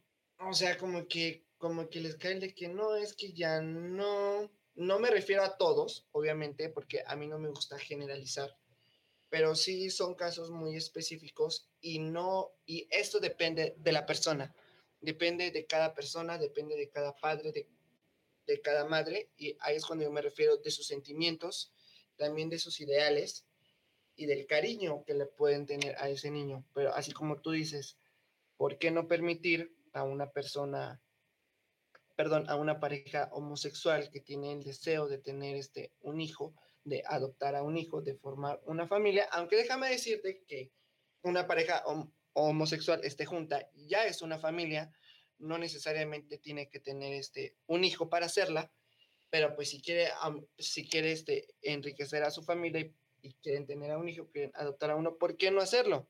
Y de hecho aquí en México el proceso de adopción, a lo mejor yo no soy un experto en, en, este, en adopción ni mucho menos, pero el proceso para adoptar aquí en México es larguísimo. Creo que se tarda, se tarda mucho tiempo y principalmente en las personas homosexuales también se les tarda mucho tiempo, pues es mucho trámite, es mucho papeleo y pues todo eso. Sí, no, incluso, o sea, yo, yo llevo pues ya un rato, que, creo que tú lo sabes, checando lo que es lo de el vientre subrogado o alquiler de vientre o madres sustitutos. Claro. Entonces, eh, yo he visto que es, es relativamente fácil porque es un proceso que es privatizado. No es que vayas a una agencia pública y te ayuden a la gestión, no, vas con una agencia privada y te ayudan a esto. Entonces vi que primordialmente es, entre comillas, fácil el proceso cuando es una pareja heterosexual, un hombre o una mujer. Eh, igual, eh, quizás no tanto, pero sí igual sigue siendo leve. Para una mujer que quiera eh, contratar el servicio de manera individual sola, pero si llega, digamos, ambos, ambas situaciones, una pareja de dos hombres eh, gays o un hombre soltero, que quién sabe cómo se defina, eso no importa, ahorita les voy a decir por qué, es muy difícil que una agencia en México quiera llevar tu desarrollo de renta o alquiler de vientre, porque ya lo mencionó Alberto. no te dan la adopción y entonces, aunque tú pagues porque eh, alguien te done sus óvulos y se ponga eh, tu esperma o el de tu pareja, es un contexto legal que pues tiene varias cuestiones complicadas por nuestro, digamos, organismo legal. Entre que si sí, si no, si ya pagaste, sí, es mi esperma, pero el óvulo es de ella, pero ella no quiere aparecer en el acta de nacimiento del bebé. Y yo ya me casé con este otro hombre, mira, aquí está mi acta de matrimonio, avalada por la Ciudad de México, ¿qué, hacemos? Entonces es así de, no, pues no, no, joven, no, no, no se puede. Claro. Y respecto a eso, muchas personas ya no se van tanto a, a la parte legal, sino ahora sí que ya la hacen entre ellos mismos, ¿no? O sea, ¿a qué me refiero? No necesariamente tener un contrato de, este, de alquiler de vientre, de, de, maternidad subrogada o de fecundación in vitro, sino que también ya lo hacen desde, desde una perspectiva ya, a lo mejor, no sé, una pareja homosexual que quiere, quiere, quiere tener un hijo y conocen, o sea, a lo mejor amistades, mujeres en las que, si, si se le puede decir, le piden el favor o le solicitan que de favor se embarace esa persona con el, con el objetivo de que ellos puedan tener un hijo, ¿no? O sea, usan el esperma de uno de los dos, el óvulo de, de esta personita y se da todo el proceso del embarazo. Y al final, ya cuando nace el niño, muchas veces es, o sea, o sea, las personas homosexuales pagan todo el proceso, pagan toda la atención médica del embarazo, del parto y todo. Y ya, este, ya cuando nace este, el bebé, el niño, la niña, ya es de las personas este, homosexuales, pero allí ya es cuando nosotros también ya nos metemos en un asunto de que empiezan estos cuestionamientos legales de que no se puede registrar. Legalmente ya está aprobado la adopción entre personas este, homosexuales y también el registro, el registro ante la población, pero aquí entran los temas de los prejuicios, es como te digo, entran los temas de los estereotipos, entran todo ese tipo de situaciones en las que son, un, este, son una barrera, son una barda para que se pueda ahora sí que llegar a la máxima expresión los derechos humanos. Ahorita que nos hemos estado refiriendo mucho pues a estas personitas pues que llegan, hablemoslo así tal cual, las generaciones venideras. ¿Tú crees que... Creo que sí somos más o menos de la edad, si no mejor nada más digo, tu generación y las venideras, mm, ¿cómo decirlo? ¿Crees que han tenido mayores facilidades por el trabajo de incidencia política y de activismo de décadas pasadas por la comunidad gay? Yo digo que sí, hablando social y políticamente, sí han tenido mayores facilidades en ese sentido simplemente, o sea, no vamos lejos por todos los ordenamientos, por todas las leyes, y digo socialmente hablando y políticamente hablando, de que ya hay mayor libertad, ya hay un establecimiento jurídico en donde dice, en donde se prohíbe las, este, las prácticas discriminatorias contra las personas homosexuales, que es la homofobia en cualquiera de sus, este, de sus versiones, sea lesbofobia, sea transformia, ya está penado, o sea, ya se castiga este, una práctica este, homofóbica, bueno, o también obviamente dependiendo, de, dependiendo del grado de violencia o de discriminación, también ya está la ley, la ley de derechos, perdón, de los niños, de las niñas, de los adolescentes, los jóvenes. Muy recientemente fue la aprobación de, de la prohibición de las terapias de conversión, de los llamados ECOSIG, que son los esfuerzos por tratar de cambiar la orientación sexual de las personas. O sea, eso también ya está prohibido aquí en la Ciudad de México. Entonces, sí, sí, mi generación y las que vienen más, obviamente, van a tener mayores facilidades debido a todo este trabajo político, debido a todo, a todo este activismo que se ha venido generando. En ese sentido hablando, pero es como te digo, tiene mucho que ver el primer contacto con el que tú tienes, que es este, que es la familia, aunque haya todo este activismo, aunque haya toda esta incidencia política, si tu primer contacto que es la familia no cambia esa forma de pensar o ese pensamiento, pues es como de, pues, no manches, ¿no? Ah, entonces ahí sí está cabrón y, va a pasar como, como me pasó a mí. Es como de, y me gusta mucho, y porque esa es una frase de la película de Plegarias por Bobby, que la verdad está muy bonita y que a lo mejor yo la acogí, pero le hago referencia a la película, en donde dice, si una persona dice con sus propias palabras que nacer sin brazos es malo y un niño nace sin brazos, entonces, ¿qué puede ese niño pensar? Es lo mismo.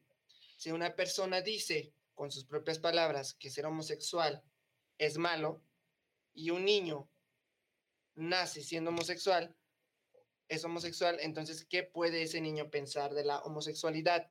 Estoy diciendo niño porque cuando eres niño, tu primer contacto es tu familia. A lo mejor son, son tus padres, tus hermanos, tus tíos, no sé. Pero cuando ese primer contacto tiene todos esos prejuicios, tiene todos esos, esos estereotipos o toda esa condición religiosa que no permite abrir el panorama en el que dicen nada más esto es bueno, esto es malo, esto es correcto, esto es incorrecto, nada más hay dos caminos, el blanco y el negro. Entonces, pues el niño, esa persona que apenas está descubriendo a sí mismo, apenas está tomando conciencia de lo que le gusta, de lo que no le gusta, de cómo se siente bien, de cómo, de cómo se siente mal, es cuando llega toda esa, todo ese revoltijo de emociones, de que no concuerdan mis emociones con lo que dicen mis papás, no concuerda lo que yo siento con lo que ellos me están diciendo que es bien, que está bien, que está mal, que es lo correcto, que es lo incorrecto. Yo te, yo respondo a la pregunta, sí, sí es más fácil, pero con las reservas de que también tiene que ver tu primer contacto que tuviste en la forma de pensar que es tu familia, tu mamá o tu papá. Sí, completamente. Eh, ahorita voy a romper un poquito, quizás una regla que nos enseñaron eh, particularmente Alberto y a mí en que era no decir la sexualidad o orientación sexual de alguien sin su consentimiento. Pero en, en mi caso personal, uno de mis primos se reconoce como un hombre gay. Me doy la libertad de decirlo por esta plataforma porque él ahorita de unos últimos años para acá algo que hace inicialmente cuando se presenta, antes de decir su nombre es, soy un hombre gay, me llamo fulanito de tal. Van a decir que por qué. A lo que menciona Alberto. Él es mi primo porque su papá es hermano de mi mamá. Entonces, pasa que primero se acerca a mí. Ya entenderán por qué. Y me dice, no sé cómo me siento, por qué me siento. Lo dirigí al Injuve entra en una conciencia, como dice Alberto, de, ok, sí, soy un hombre homosexual. Esto él con 16, 17 años, han pasado dos años, ahorita él ya tiene 21 años. Desde que tiene 18, le ha estado diciendo a su papá, a mi tío, que es homosexual, que es homosexual y que es homosexual. Y incluso ha traído a dos novios a presentarlos este, con su papá y mi tío, con una venda en los ojos, aún reniega que su hijo es homosexual. O sea, pese a que quizás en algún momento mi primo llega a conocer a amigos o compañeros de trabajo de mi tío y se presenta como les digo, hola, soy un, homo soy un hombre homosexual, me llamo fulanito de tal y soy hijo de tal. Mi tío dice que no, que, que su hijo es metrosexual. Y sí, sí lo es pero aparte es homosexual, pero él aún no lo acepta, su papá. Entonces su papá, o sea, sí lo quiere, sí lo apoya, pero se niega a aceptar algo que él ya reconoció, que incluso eh, mis abuelos y sus abuelos por parte de su mamá no reniegan de él o, o no se quieren cegar a lo que él ya ha dicho de cómo se siente, de quién es, de qué personas le gustan. Y que les digo, ya incluso nos ha presentado a una que otra pareja eh, su papá está en la ciega de no y no y no y no y no y no. Entonces, por eso es que él ha adoptado de unos años para acá el primero decir su orientación sexual yo lo considero, nunca le he preguntado bien por qué empezó a hacerlo, pero pudiese quizás ser un discurso pues de protesta ante su padre, ¿no? De decir, papá, ya date cuenta, soy esto, ya te lo dije, ya te presenté, ya nuestras familias lo aceptaron, tú porque aún no puedes aceptar que tienes un hijo gay, ¿no? Entonces ahorita, por ejemplo, Alberto, eh, me brinca que dices como en tu caso. Si ahorita han oído atención, con atención lo que ha estado comentando Alberto, hace unos momentos refirió que su novio es abogado, que le mando igual saludos a Betito. Eh, entonces quisiera saber si nos permitirías contarnos un poquito de tu experiencia. Bueno, que obviamente ya tú nos digas si es que estás este, de acuerdo y en disposición de decirnos cuál es tu orientación sexual y cómo fue el proceso y en qué edad pues entraste en conciencia de que tú eras así. Ok, claro que sí, no tengo ningún problema porque es algo de lo que, de lo que me gusta hablar, de lo que me gusta externar principalmente porque yo sé hoy en día hay otros jóvenes, eh, así como yo, en, en, este, en aquellos ayeres, también están pasando por lo mismo. A lo mejor no en las mismas situaciones, a lo mejor este, no en las mismas circunstancias, pero sí están sintiendo lo mismo. Esa confusión, esa todo ese, te digo que a veces hasta te sientes ahogado, te sientes ahorcado, porque quieres a tu familia, pero pues se contrapone con lo que tú eres, con lo que tú sientes. Entonces ahí tú dices, ¿qué onda? ¿No? Sí, yo me defino como un hombre homosexual. Y recuerdo que fue por eso de los 12 añitos, cuando yo estaba en el... Bueno, cuando yo tomé, comencé a tomar conciencia de que algo por allí este, no estaba bien, porque así hablo de que en ese entonces comienzo yo a decir de que algo por ahí no estaba bien porque es como te digo, mi, familia, o sea, la escuela, la primaria, la secundaria a la que yo iba siempre fueron súper religiosas. Entonces decían hombre y mujer para la procreación, un hombre debe de creer a una mujer, una mujer debe de creer a un hombre. Entonces, pues mi familia, mi, mi papá, mi mamá, pues también traían esos ideales. Y pues yo llego, empiezo a tomar conciencia de mí mismo y digo, ¿qué onda, no? O sea, yo no soy así o yo no siento así. Entonces ahí es cuando te digo que, ahí es cuando yo me refiero de que empiezo a sentir de que algo anda mal por ahí, por esa, por esa, por esa situación principalmente en la que yo me estaba envuelto. Te lo digo porque cuando yo iba en la secundaria, pues me gustaba cómo se veían los niños de la escuela. así uniformados, no sé, creo que tengo algo con los uniformados, tengo algo con los trajeados, porque desde niño siempre me han gustado, pero pues bueno, digo raro, pasaba por ahí algo raro, porque en ese entonces me sentía así, en esa edad, cuando yo era puberto, comencé a sentir esa atracción física por los niños, pero otra parte de mí me decía que no, que, no era lo correcto, que estaba mal, que estaba mal de que yo sintiera ese, ese, deseo o esa atracción física, ¿no? Entonces, pues yo estaba, yo me súper confundí. De hecho, y bueno, no es confesión, pero te digo que, que me gusta comentarlo. Yo tuve una experimentación este, física sexual con un, con este, con un compañerito de allí, de mi, de mi pubertad, cuando estaba en la secundaria. Entonces yo digo, pues, qué fuerte, ¿no?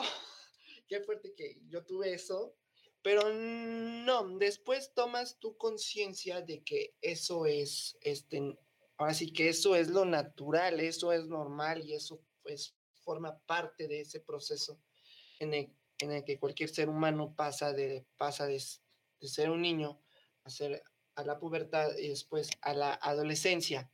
Hasta que un día comprendí en que esa parte de mí que me decía que no, que estaba mal, que no era lo correcto, era el resultado de los prejuicios que la educación que yo tuve me inculcó. Y eso tuvo que ver mucho, este, mi familia, también la escuela eh, en la que, en la que estaba. ¿Por qué? Porque en el caso de mi familia, yo oía en reuniones familiares comentarios de mi papá, de mi mamá, que decían que, que las maricas, que no sé, así expresiones para mí súper, hiper, mega déspotas, expresiones muy, muy conservadoras, muy denigrantes. Y más que, y más que el propio significado de la palabra, a lo mejor de marica, por ejemplo, en el caso de los hombres que eran, que, que eran homosexuales, o de marimachas, o de tortilleras, que yo, lo, que yo lo llegué a oír para referirse a las mujeres lesbianas, más que la palabra como tal, era el tono, era el tono con el que lo decían, era el sentido, era un, la expresión de desagrado con lo que, a cómo se referían a esas personas. Y yo digo ahora, yo nunca recuerde, bueno, yo nunca recuerdo, perdón, que mi mamá o mi papá en su momento, en ese entonces, me hayan preguntado cómo estás o cómo te sientes porque la verdad yo tenía mucho miedo de decirles de cómo me siento. Ellos también nunca me lo preguntaron, pero pues te aseguro que si me hubieran preguntado, yo les hubiera dicho que bien, que estaba bien, pero en realidad no. ¿Pero por qué? Porque yo tenía ese miedo de decirles de cómo van a reaccionar si yo los oí hablar así, cómo van a reaccionar que su propio hijo es así. Entonces, pues fue muy duro para mí porque estaba en un parteaguas de que sí, de que me voy para acá, de que me voy para allá. Tuve que lidiar con esos con esos estereotipos me dolía mucho este, pensar en eso. Te digo, mi secundaria era, mi primaria mi secundaria era católica, de lo único de lo que hablaban en ese tipo de temas de la sexualidad, pues es más biológico, es del embarazo, es de la fecundación, es de, este, de los métodos anticonceptivos, de las infecciones de transmisión sexual, o sea, y veían el amor desde un punto de vista religioso, no desde un punto de vista integral ni personal como debe de, como, debe de ser abordada la sexualidad humana. No, o sea, no había una educación integral en la sexualidad. Mm, ahora recuerdo que la primera persona en la que yo en su momento me animé, ahora sí que me animé a decirle o a confesarle, no como tal que era homosexual, porque a esa persona no se lo confesé como tal, fue a mi hermana sino más bien le dije que tenía dudas de que si me gustaban los hombres o de que si me gustaban las mujeres. O sea, no le dije como tal, hey, yo ya estoy seguro de que soy homosexual. No, le dije, tengo dudas, no sé si me gustan los hombres, no sé si me gustan las mujeres. Entonces, allí es un, este, fue un momento de mi vida un poquito, no me gusta llamarlo triste, pero, no triste, pero sí sensible, en el que cuando yo tuve esa plática con, con mi hermana de que le decía, pues es, que no sé, no sé si me gustan los hombres, no sé si me gustan las mujeres, me siento confundido. Pero después allí es cuando yo ya comencé a investigar, porque todavía no había investigado, todavía no me había documentado. Simplemente me quedaba con lo que me dijeron en la escuela, con lo que me decían mis papás, con lo que decían a lo mejor en la iglesia, en la, en la religión y todo, pero no había investigado por mí mismo. Yo no conocía a personas este, cercanas a mí que eran homosexuales, o sea, no, ni amigos, ni familia. Entonces, por eso te digo que yo me sentía ahora sí que prácticamente solo en ese sentido de que, pues, ¿qué hago, no? Entonces dije, pues no, aunque, aunque sea duro y todo, pero me voy a poner a investigar porque yo siento que como que ahí hay algo. Me puse a investigar, me puse a documentar, comencé a googlear, a buscar en internet lo que sentía. Allí fue cuando em, comencé a descubrir este, que había películas este, con temática de ese tipo, con temática homosexual. Comencé a ver películas que abordaban ese tipo de, de temas, de, relaciones. Comencé a tener este, un poco más de documentación, no si se puede decir científica, documentación este, sociológica en el que pues, yo decía, entonces, ¿qué onda? Aquí dice que no está mal, aquí dice que está, está bien, que es normal. Entonces, ¿por qué mi mamá, por qué mi papá dice que no? ¿Por qué en la escuela jamás me dijeron de esto? Ah, pues porque, no ah, pues porque todavía cuando yo en, en esos, en aquellos ayeres, fue cuando yo tenía como 12, 12 añitos, ahorita tengo 23.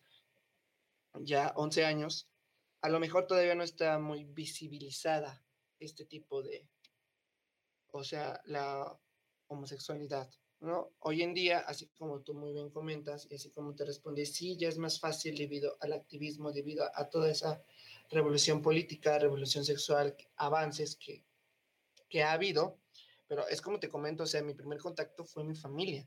Entonces, pues si mi familia era cerrada, no, no, o sea, no abordaba esos temas y cuando abordaba esos temas lo decían de una manera déspota, de una manera, este, ahora sí que prejuiciosa, denigrante, pues entonces, pues yo qué podía pensar, ¿no? Pues cuando yo se los diga, pues hasta, hasta a lo mejor me corren, no sé. Ya fue allí la transición cuando pasé de la secundaria a la prepa, al bachillerato, y pues allí mi forma de pensar comenzó a cambiar totalmente, mi mente comenzó a cambiar totalmente. Allí fue cuando yo realmente comencé a tomar conciencia de que no todo lo que se me dijo, de que no todo lo que aprendí, de que no todo lo que la iglesia dice o de que no todo lo que mis papás en su momento me dijeron es cierto, porque ellos lo catalogan como algo bueno o como algo malo. Esto es bueno y esto es malo, no es cierto. A lo mejor para una persona lo que es bueno, para otra es malo. O si, o si para mí esto es malo, para otra persona es bueno. No se debe de catalogar así. Yo lo que más siento es que no te debe de hacer daño. O sea, tú, o sea, tú debes de estar consciente de que esto, si esto a ti no te hace daño, está súper bien. Si tú, no lo si tú no le haces daño a terceros, a terceras personas, a tu pareja, a tus amigos, con quien tú quieras, está bien, porque te vas a sentir bien, no te daña ni físicamente, ni psicológicamente a ti, ni daña a los demás. Así es como se debe decir las cosas y no decir de que esto es bueno, esto es malo, esto es lo correcto, esto es incorrecto, esto es gris, esto es negro, porque volvemos a lo mismo son dos caminos y nada más debe de haber dos caminos y punto. No, en la sexualidad no se puede abordar así, de que o es esto o es esto. Es imposible, son muchas gamas, es mucha, este, ahora sí que diversidad sexual y tu manera de pensar cambia. Ahí comencé a conocer profesores, la, la mentalidad de los profesores pues ya era súper diferente. Comencé, allí fue en la, perdón, en la preparatoria cuando comencé a tener este, mis primeros contactos amorosos, mis primeros este, contactos físicos con otros hombres, de que también sentían lo mismo que yo, y ahí es cuando yo dije, hey, no estoy yo solo, porque yo no conocía a nadie que era así como yo. Entonces yo ya no estoy solo, hey, pues yo ya, allí más temas de confianza, de todo eso, entonces comencé a, este, abrir mi panorama y a sentirme mejor, comencé a asimilarlo primero yo mismo en la prepa, en la prepa fue cuando yo ya, en el primer año, fue cuando yo ya lo asimilé como tal, como mismo, yo mismo me acepté primero y dije, hey, sí me gustan los hombres, hey, y sí soy homosexual. Y eso fue como a los 17 años, como por, creo que estaba en segundo año de prepa, yo creo. Y así fue. Fue un proceso difícil, sí, pero al final, y así como, así como fue muy sonada, así esa, una expresión estadounidense, pero al final it, gets better, todo mejora. Y sí es cierto. Así también como dicen muchas canciones este, este, mexicanas, de que dicen de que todo cambia, las cosas pasan, después todo cambia. Y sí es cierto, nada más son solo momentos, ratos malos en los que tú tienes que superarlo, pero así es la vida. ¿No? Pero sí, más o menos, en resumen, para no ahondar mucho en tanto detalle, así fue Sí, que ahorita la verdad, o sea, yo desde que conozco a Alberto, siempre está con una sonrisa, siempre ha sido un hombre inteligente, coqueto. o sea, coqueto en el buen sentido, porque creo que quizás lo podría mencionar más como risueño Alberto, entonces eh, ahorita como él me refiere que fueron esos cinco años, no me lo logro imaginar a como yo ya lo conocí, que es ahorita el hombre que están escuchando. Claro, porque de hecho parte, de hecho, partaguas de eso fue que cuando yo estaba igual en la preparatoria ya en mi, en mi último año, o sea, yo ya, me, yo ya había salido del closet, si lo, pues, si lo digo coloquialmente, con mis amigos. Con mis papás también salí a los 17 años, o sea, primero me acepté yo y dije, sí, soy homosexual, me gustan los hombres, o sea, no soy el único, si está bien, ellos estaban mal, punto pero les dije a mis papás a los, a los 17 años, pues mi mamá reaccionó de que, de que no estarás confundido, de que mejor te llevo con un psicólogo, de que mejor, no sé, hasta, o sea, hasta me dijo, vamos con el padre y que él te oriente. Y yo así como de, no, eso es lo que menos quiero hacer. O sea, eso es lo que jamás haría. Y en ese parte de también fue cuando yo comencé a acercarme y comencé a tener conocimiento de que, de que existían asociaciones, de que existían organizaciones que se, que se dedicaban al activismo de las personas homosexuales, a la defensa de las personas homosexuales. Allí fue cuando un amigo queridísimo que es de Shalini mío, que, que, que, dicen que es mi primo porque pues está igual de alto que yo, está igual de... De, de flaco. yo, ajá. Me dijo, no, pues vete al Injuve allí a la Brigada de Salud Sexual o de Diversidad Sexual. Y ahí es cuando yo fui y, me, y ya allí me quedé, allí fue cuando conocí a Sherlyn y, dije, oh, Sherlyn también es amiga de, de, de este Alex, entonces así fue como el bonito momento de que nos conocimos en la brigada. Sí, no, es que les digo, la, brigada eh, me ha traído a, mis mejores amistades, a las más apreciadas, incluso posteriormente conocerán en este espacio a Alex. Alex es muy buena persona, pero tiene una forma de decir las cosas que espero no, no nos censuren. o, a ver, a veces también se modera, se modera. Es él, o sea, así es él y todo, pero pero sí. él tiene sus modos ahí, pero pues está bien, yo lo quiero mucho también. Lo queremos mucho. Ese, hombre. Lo queremos mucho. Sí, no inventes, es bien intenso. Hasta ahí me quedó, o sea, nada más. Así, pero bueno. Nos va a reclamar va, a decir que estamos, ventilando, ¿no? Este, mejor cambiemos de tema, pero ya les dije. Cambiemos de tema ya, ¿no? Pero sí, como te digo, o sea, en ese parteaguas, en todo ese proceso ya de que yo había salido del closet, pero sentía como de que ahora como que quiero ya ir más allá, o sea, ya me acepté, ya, ya sé, ya, ya estoy totalmente seguro, ya lo saben mis amigos, ya lo saben mi familia, sí, pero como que quiero ir más allá. Y ahí fue cuando ya me decidí, pues conocí a, este Alejandro, ya me quedé en la brigada del Injuve. Por él, bueno, por un amigo de, de Alejandro, que, que yo conocí en la preparatoria, ve que, ve que chiquito es, es el mundo, ese amigo de Alejandro que se llama este, Carlos, me dijo, me invitó, eso fue en el 2017, me invitó en el 2017 a lo que es a la organización de Caruna, se llama Caruna Salud y Desarrollo AC, es una asociación civil en donde su principal objetivo, su principal proyecto son los, este, es dar pláticas, dar talleres y dar insumos de prevención para la prevención del, este, del VIH, ¿no? Y en, su momento del SIDA.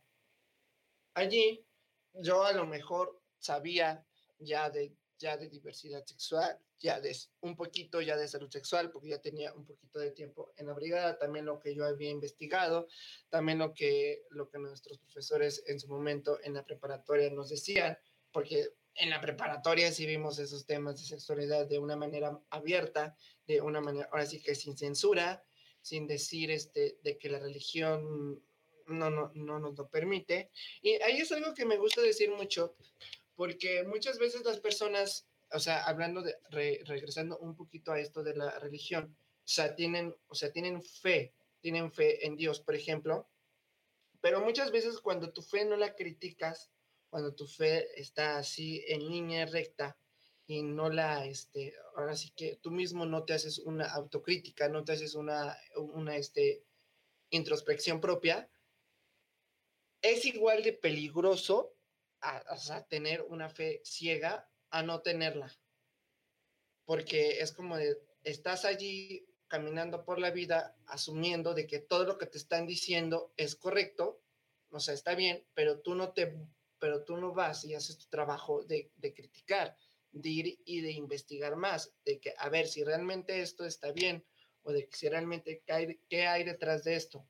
Y allí es cuando tú comienzas a tomar tus propias decisiones y comienzas a a pensar por ti mismo y a decir, a ver, esto me lo enseñaron aquí, esto me dijeron mis papás, pero yo no lo tomo pues porque no va conmigo y se vale. Y tiene estos fundamentos, tiene estas razones para este para defender, para decir, para argumentar del por qué tú no tomas esa forma de pensar. Sí, completamente. Ahora sí que ya entras en una cuestión de, digamos, diserción de tú mismo comprender y asimilar lo que sume a tu persona de todos estos círculos socializadores en los que nos vemos involucrados. Ya lo mencionó Alberto. El primero es la familia. El segundo va a ser tu comunidad inmediata, que puede ser simplemente la calle en la que vives o bien el contexto religioso después está la escuela, luego están los amigos, está el trabajo, siempre vas a estar en distintos umbrales donde vas a socializar de diferente forma, pero queda en ti, en tu criterio, el saber en qué aspectos de ti vas a una respetar, a exponer y a mantener en todos estos. Así es. Es como, yo, yo, yo estoy muy peleado con las personas de que, no sé, de que de, que agarran todo lo que, todo, todo lo que les dicen, todo lo que dicen, o sea, no es por contrariar a sus papás, o sea, no, pero lo agarran y se lo atribuyen a sí mismos sin ni siquiera pensarlo, sin ni, sin ni siquiera decir, hey, esto me está haciendo daño, pero nada más porque me lo dicen mis papás, pues lo voy a hacer. Y pues no, no, o sea, o sea, si, si te está haciendo daño ese, eso, que te están diciendo, o sea, a tu persona de manera física, de manera psicológica, de manera emocional, como tú quieras, ¿por qué lo tienes que asumir o por qué lo tienes que seguir haciendo o por qué tienes que seguir pensando de esa manera? Yo estoy muy peleado con, te digo, con ese, a lo mejor con las personas que son así, porque no logro comprenderlas de que, de que, hey, tú ya sabes que está mal o tú ya sabes que te, bueno, no mal, tú ya sabes que te está haciendo daño pero pues ahí estás y nada más porque tu papá te está diciendo o tu mamá te dice o la persona que te lo esté diciendo te diga, no, pues hazlo, esto, pues esto está bien, pero para esa persona a lo mejor, pero si tú te estás dando cuenta que está mal, que no es lo que tú quieres, que no es lo que realmente te va a hacer feliz, de que no es lo que realmente este, tú deseas, pues no lo hagas. Sigue tus sueños, sigue tu forma de pensar, tus propios valores aprende ahora sí que a acoger tus propios, este, tus propios valores de respeto, principalmente de respeto, es lo que se debe de hablar en este, en este, en este tema, más allá de la, más allá de un tema de tolerancia, de que es, de que soy tolerante a tus ideas, soy tolerante a tu forma de pensar, pero hasta ahí, nada más no te metas conmigo. Y yo, pues no, o sea, es un tema de, de, respeto, porque eso de decir de que sí los acepto, pero no te met pero siempre y cuando no se metan conmigo, o sea, o sea, a ver, ¿qué quiere decir eso de que no se metan conmigo? Es como, o sea, que si viven contigo, si, si, si comparten contigo, si quieren compartir contigo, ya se están metiendo contigo, entonces ahí es cuando ya no los aceptas. Pues no, es como si tú, eh, un papá o una mamá le dijera a su hijo, sí te acepto, pero nada más de dientes para afuera. No, debe de ser de corazón, debe de ser desde, desde lo más profundo de tu ser decir yo te acepto porque eres mi hijo, te quiero mucho. Así, tiene, así tienen que ser las cosas, porque si no, no funciona. No funciona y nada más se queda en el aire. Te entra por un oído y te sale por el otro. Y pues hasta ahí queda. Pero así son. Sí, no, y es que, o sea, esto es algo que le apasiona a Alberto y que también a mí me apasiona. Entonces, creo que fácil podríamos tendernos aquí otras dos horas, pero. Dos horas, sí pero no podemos. Es que así, sinceramente, van nuestras pláticas de, de reuniones de amigos, de, de como ahorita lo decíamos, de pedas, de estar este, hablando cosas así. O sea, creo que algo que me gusta de este círculo de amistades que comparto con Alberto es esta cuestión social, humanística, de visibilización, de sensibilización. Pero... Ajá, sí, este espacio, perdón, perdón, perdón, No, no te preocupes, Beto. Pero este espacio sí ya lo tenemos que ir cerrando. Entonces, quisiera hacerte una última pregunta y una recomendación. La pregunta es, ¿crees que de haber nacido eh, simplemente dejémoslo así, en, otra, en otro estado de México, en otro tiempo, refiriéndonos a tiempos pasados, hubiera sido diferente, pues toda tu vivencia en esto de salir del closet ahorita, eh, el hombre que estoy orgullosa de decir que es mi amigo, y la recomendación de pues alguna asociación eh, o grupo, ONG, que brinde orientación a jóvenes que tengan pues las dudas que tú ya nos comentaste que presentaste o incluso brinden un acompañamiento, si lo queremos decir así, quizás mm, podríamos referirlo más como una sensibilización y aceptación por parte de, de sus padres, de sus tutores, a lo que él les está informando que es? Sí, de hecho, anoté sensibilización porque esa es una palabra en la que quiero andar ahorita un poquito, pero a ver, me apuro. De que si hubiera sido diferente no haber nacido aquí en, la Ciudad de México o en otro estado de la República, no sé, yo así, bueno, esa primera teoría no lo sé, no he vivido más que aquí en la Ciudad de México. he ido y he conocido a lo mejor muy poquitos estados, pero pues, o sea, siempre he vivido aquí en la ciudad. A mi juicio, la Ciudad de México, a comparación de otros estados de la República, aquí, o sea, del país, yo me atrevo a decir, a compara, o sea, a comparación de otros estados, o sea, a nivel nacional, yo puedo, yo puedo decir que es uno de los más abiertos que están que están en estos temas y es uno de los más avanzados en cuanto a ideología en estos temas y en cuanto a acciones políticas que se han, este, que se han hecho. No digo que sea seguro, porque en, o sea, en este país y en cualquiera siempre va a haber inseguridad y uno debe de aprender este, a cuidarse. Aquí en la ciudad, como te comento, hay disposiciones, hay leyes, hay este, reglamentos, fundamentos jurídicos que ya comenté, en donde pues está permitido el matrimonio igualitario, está permitido la, la, la adopción entre personas del mismo sexo, la adopción homoparental, está prohibida la discriminación, este, está castigada, está penada la discriminación. Hay muchas organizaciones, que es, que es otra de las preguntas que me estás este, este, haciendo, hay muchas organizaciones que se dedican a la a la orientación a jóvenes, al acompañamiento tanto de, las, tanto de los jóvenes que tienen dudas de que si son homosexuales o no, y también de sus familias que están en ese proceso de aceptación, que están en ese proceso, me, me atrevo a decir, de duelo y están en la etapa de negación, ¿no? Sí es, sí, a lo mejor sí hubiera sido diferente por lo que te estoy comentando, pero es como te digo, depende muchísimo el primer contacto de, este, de, la, de personas que, este, que tengas. Y también allí influye mucho, porque si estás en un estado, estás en un lugar en donde no hay un, este, no hay todavía una crítica social, no hay todavía un, este, un acercamiento muy abierto a este tema, pues también las personas, pues también sus ideas, a lo mejor su forma de pensar también está un poco más cerrada, pero pues no es el caso de la Ciudad de México. No me refiero a que todas las personas sean abiertas, a que todas las personas son, son, son, son de mentalidad cerrada aquí en la ciudad.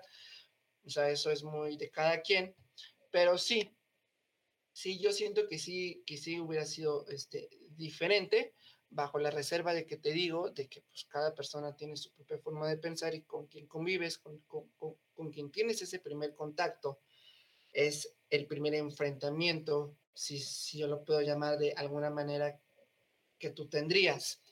Y respondiendo a la, pregunta de que si hay alguna asociación, claro, pues hay muchísimas, ya dijimos una, está, está el Incube, que no nada más tiene ese tipo de brigadas, también tiene infinidades de brigadas, principalmente de atención social.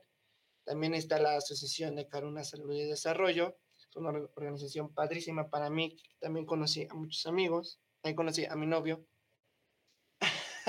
hace tres años, ya casi cuatro años.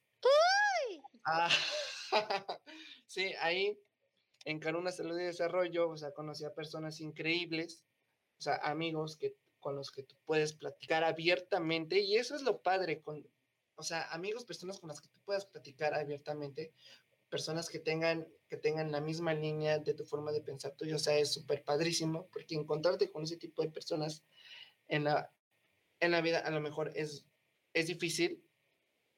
Yo estoy súper agradecido de que haya conocido a ti, a Alejandro, a Carlos, este, a Jorge, mi novio, o sea, a, a, a tantas personas.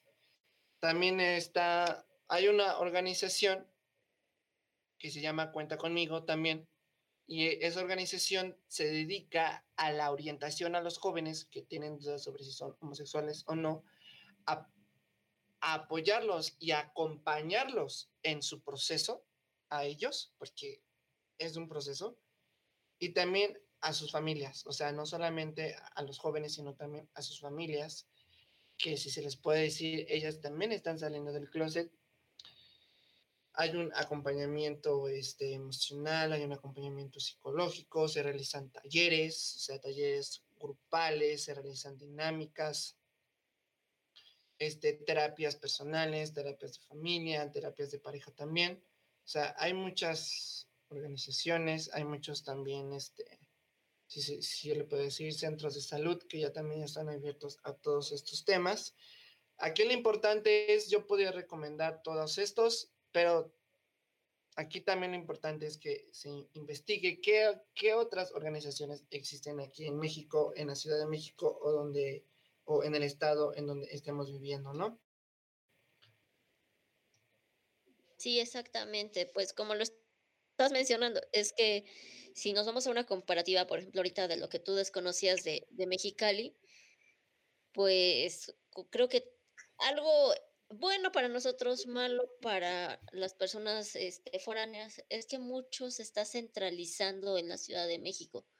Pocas son las quizás células o extensiones de lo que tenemos aquí o lo que se cree de cero en otros lugares. Sí, de hecho sí, y ahí es cuando yo te comento que aquí en la Ciudad de México, este es, como te digo, es una de las más avanzadas en comparación con el resto de los estados de aquí, este, de México, porque a lo mejor todo el parteaguas, toda esa, todo ese debate, toda esa discusión de la diversidad sexual, del feminismo, de los movimientos feministas que ahorita actualmente estamos viendo mucho, se ha centrado en la Ciudad de México y en los, y en los demás estados está en menor grado y me atrevo a decir en unos a la deriva, porque todavía hay algunos estados en los que no, sus propias leyes, su propia constitución, no reconocen a las, este, el, el matrimonio entre personas del mismo sexo. Y me atrevo a decir, tampoco la verdad, lo desconozco, tampoco te aseguro que tampoco no, no hay este, pronunciamientos, ordenamientos jurídicos en donde digan este, pues no, no hay ningún ordenamiento jurídico que diga que prohíba la homofobia, por ejemplo, o que castigue los actos discriminatorios en cuanto a orientación sexual o identidad de género. Pero este, tienes razón en ese sentido de que, mucho, de que depende mucho la, la comparativa, el nivel de comparación. Sí, y ahorita como dices, o sea, un marco jurídico eh, digámoslo de cierta forma, legislado o reconocido por el Estado, porque también si quisiéramos ampliar más esto, pero lo voy a mencionar como un dato rápido que quiero que contemplen y que si les interesa investiguen más, tengamos consciente que si ahorita ya lo dijo Alberto, eh, esto es una federación, cada estado es libre de decidir eh, en la medida de lo posible si sí o no acata ciertas reformas que se aprueben aquí en la Ciudad de México. También nos tiene que quedar consciente que México es uno de los países en el mundo que conserva más lenguas madre y por ende también estas culturas indígenas. Entonces aquí hay que tener presente la ley de usos y costumbres indígenas, donde sabemos que por el acuerdo con la ONU el Estado no puede intervenir. Entonces, no sabemos si a lo mejor dentro de estas comunidades sí haya una ley en alguna eh, cultura indígena donde sí se aún castigue el, los actos de, de, homosexualidad. ¿Quién sabe? Ahora sí que yo no he checado, sí he, checado este, la ley de usos y costumbres indígenas eh, más centradamente, por mi parte, en lo que es el matrimonio infantil, pero ahora sí que lo siento, no, no he investigado como tal estos otros contextos. Creo que estaría bien si alguien nos está oyendo y tiene conocimiento de esto, eh, contáctenos sin problema, igual que como ahorita lo dijo Alberto. Si nos están oyendo de otros estados y ustedes conocen o son parte de alguna otra organización, asociación civil, grupo facilitador en otros estados que esté ampliando el panorama de la diversidad sexual en su territorio, por favor contáctenos y nosotros les ayudamos a hacer difusión a la vez de brindarles este espacio para que nos platiquen pues sus proyectos que a final de cuentas son un granito de arena para que todo vaya cambiando y no todo esté centralizado aquí, sino que en vez de que se diga la Ciudad de México, la ciudad amigable arcoíris, sea México el país que acepta toda la diversidad humana, la diversidad sexual, etc, etc, etc. Claro, eso es, eso es muy importante. Hacer, hacer una red, no solamente de aquí de la Ciudad de México, tú y yo somos de aquí, sino también una red de, de, de otros estados. ¿Y cómo se va formando esa red? Pues desde abajo, ¿no? O sea, o sea desde tener el conocimiento, hey, yo quiero hablar, aquí hay una organización, yo sé que hay esta organización aquí en mi estado, yo sé que hay este tipo de problemas aquí en mi estado en cuanto a estos temas de, de la, diversidad, de la diversidad sexual, de avances, no hay una ley que diga esto, no hay una ley que permita el matrimonio igualitario, pero sí existe esta organización. Entre más se haga del conocimiento, porque así es como pasó para que, para que se para que se levantara y este movimiento del orgullo homosexual se volviera fuerte. Si no hay esa visibilización, si no, si no se da a conocer ese tipo de organizaciones, en este caso, pues nunca van, este, nunca van a crecer, ¿no? Entonces, por eso, por eso digo de, de, de que se debe de crear una red de, de, de apoyo. ¿Y cómo se empieza esa red? Pues desde abajo desde teniendo el, el, primer contacto y ya desde allí ya nosotros ya lo podemos este, extender, ya lo podemos este, publicar a otras personas, a otros jóvenes que también justamente estén en este, les gusten estos temas o estén en este proceso también de que, de que si son homosexuales, de sus familias y todo esto. Sí, no, entonces creo que Ahorita por este momento no tendríamos más que sumar, si acaso nada más recordarles. Otra vez está ahí la invitación presente a quienes quieran eh, tratar estos temas en este espacio. Esta es su casa. Esto es The World Sex Show. O sea, simplemente todo el mundo es algo, no sé, incontable de diversidad sexual. Y por otro lado, quiero recalcar, porque sé que a muchos no se nos da la lectura, pero sí se nos da el ver, el observar y pues es parte de lo que yo estudio, el cine.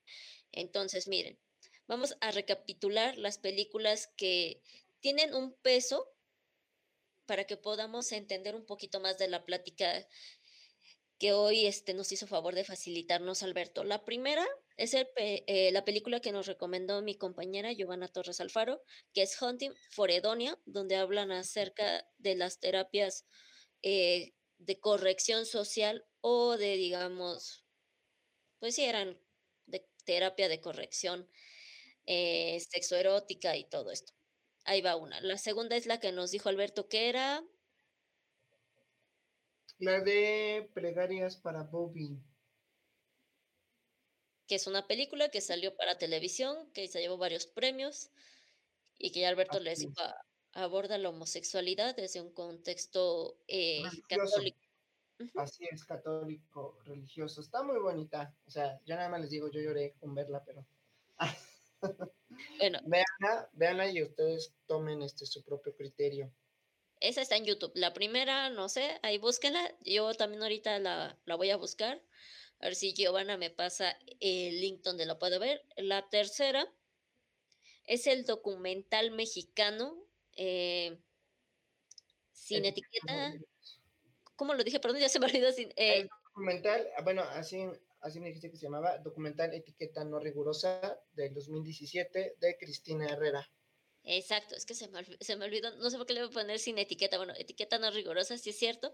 Esa, miren, sinceramente, no sé si esté disponible en alguna plataforma, si llega a estar en alguna, quizás es en Filmin Latino, pero caso contrario, les voy a dar un super tip.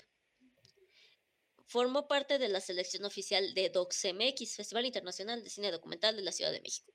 Ellos tienen una filmoteca donde si tú lo solicitas, ahorita no sé, no, no, he hablado con el jefe de esa área, Marquitos, le mando un fuerte abrazo. Eh, pero cuando estamos en una situación normal, tú puedes ir y solicitar que se te preste la sala de proyección. Puedes llevar comida, te dicen cuánto es el aforo máximo, creo que es de 15 a 20 personas, no es muy grande. Te ponen el proyector y te permiten ver el documental. Desgraciadamente es difícil prestar los documentales. Ellos te puedes acudir y ellos te direccionarán con los creadores que a ellos se los proporcionaron y tú puedes ver la gestión para llevar este documental a espacios. Obviamente yo conozco a casi toda la mayoría de los que han asistido en estos años y son personas que buscan hacer incidencia política, que buscan el cambio. Entonces son muy abiertos en decirte, ok, lo quieres llevar a presentar en esta comunidad, en esta escuela, en este evento, va, ten mi documental, te doy el permiso, aquí está el Blu-ray, el DVD, llévatelo. Pero si no, caso contrario, ya les dije, pueden este, contactar a, a este, el archivo fílmico, la Filmoteca de Docs, y ellos ya les darán este, los pasos a seguir para poder verla en su espacio. Les digo, es muy cómodo, yo he ido, hay puffs para que te sientes, no tienen problema en que tú lleves comida, nada más dices cuántas personas te van a asistir y ahí lo puedes ver. Es algo súper padre. Súper bien. Sí, y luego hablamos de dos películas en comparativa. Una que es La Otra Familia, que también es mexicana, y la película Pink, que ya Alberto y yo Ah, dijimos. ya todos dijimos que ya, esa no. Sí, pero, o sea, desgraciadamente es nuestro cine y sirve mucho si la quieres comparar con La Otra Familia. Véanla. Las dos están en, en YouTube. Bueno, Pink no sé, eh, la otra familia sí está en YouTube y si no, Pink seguramente estará en algún portal de películas católicas, si no es que por ahí está, pero seguramente sí está en Internet. Entonces, vean las, eh, todas las películas, las dos últimas, eh, contémplenlas en un carácter de comparativo mutuo y todas las demás es para que pues sumen un poquito al contexto de lo que hoy estuvimos hablando. Sí, y bueno, no sé si, si, este, si nos dé tiempo. Bueno, también me gustaría recomendar otras dos películas. Claro, A lo mejor no andamos mucho en el tema del, este, del, del VIH ni del SIDA, pero también tiene mucho que ver y también fue parte cuando, cuando llegó este, la epidemia del VIH aquí en México por los años 80. Este, también fue parte y también fue otro ideal para la atención de las personas homosexuales que vivían con VIH, se les, se les, se les respetara sus derechos y tuvieran, en ese tiempo pues no había tratamiento, hoy en día ya lo hay, para este, un tratamiento, este, ahora sí que gratuito para el VIH y que trata más que nada sobre el trasfondo de los primeros inicios de VIH. A lo mejor tú la conoces de una estoy seguro, no lo sé, se llama Un Corazón Normal.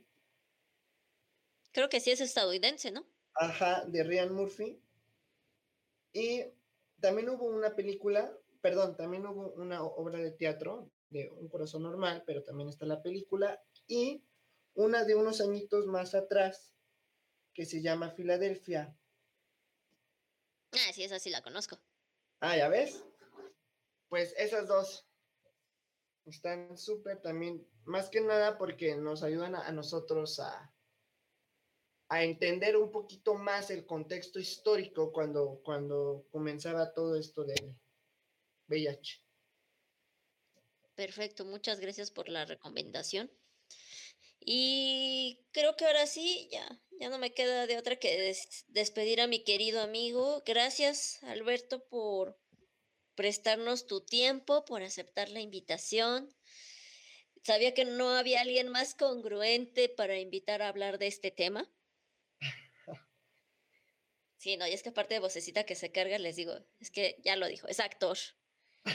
Entonces es carismático el muchacho.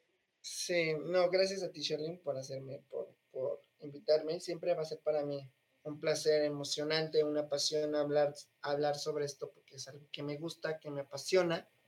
O sea, que a lo mejor yo no sé todo, pero pues si no me pongo a investigar. Pero pues aquí estamos para lo que se ofrezca. Muchas gracias a ti, a los que te están colaborando. Y pues a seguirle dando. Perfecto, pues muchas gracias. Ya sabes que este también es tu espacio para lo que tú quieras que, te ayudemos a hacer difusión desde este carácter de, de incidencia social o política o hasta tu próxima obra de teatro que espero ya sea después de la pandemia o algo así.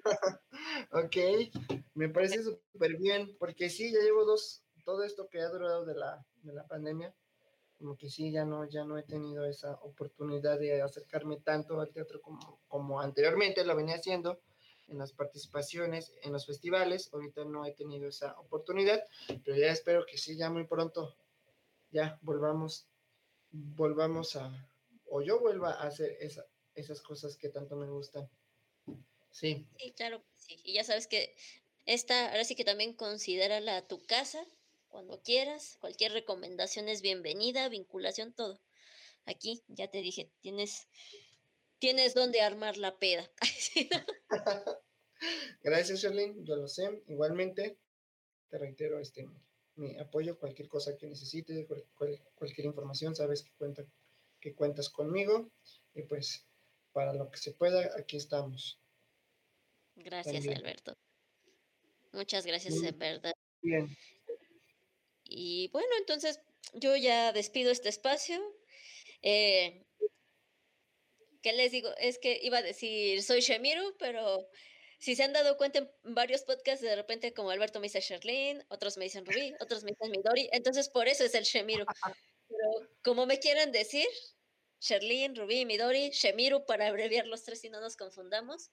Pero esto fue The World Sex Show donde el sexo es cultura y tu sexualidad es arte. Quiero agradecer a Adrián Rancés Romero Romero y a Giovanna Torres Alfaro, que nos estuvieron ayudando en la parte técnica de este podcast.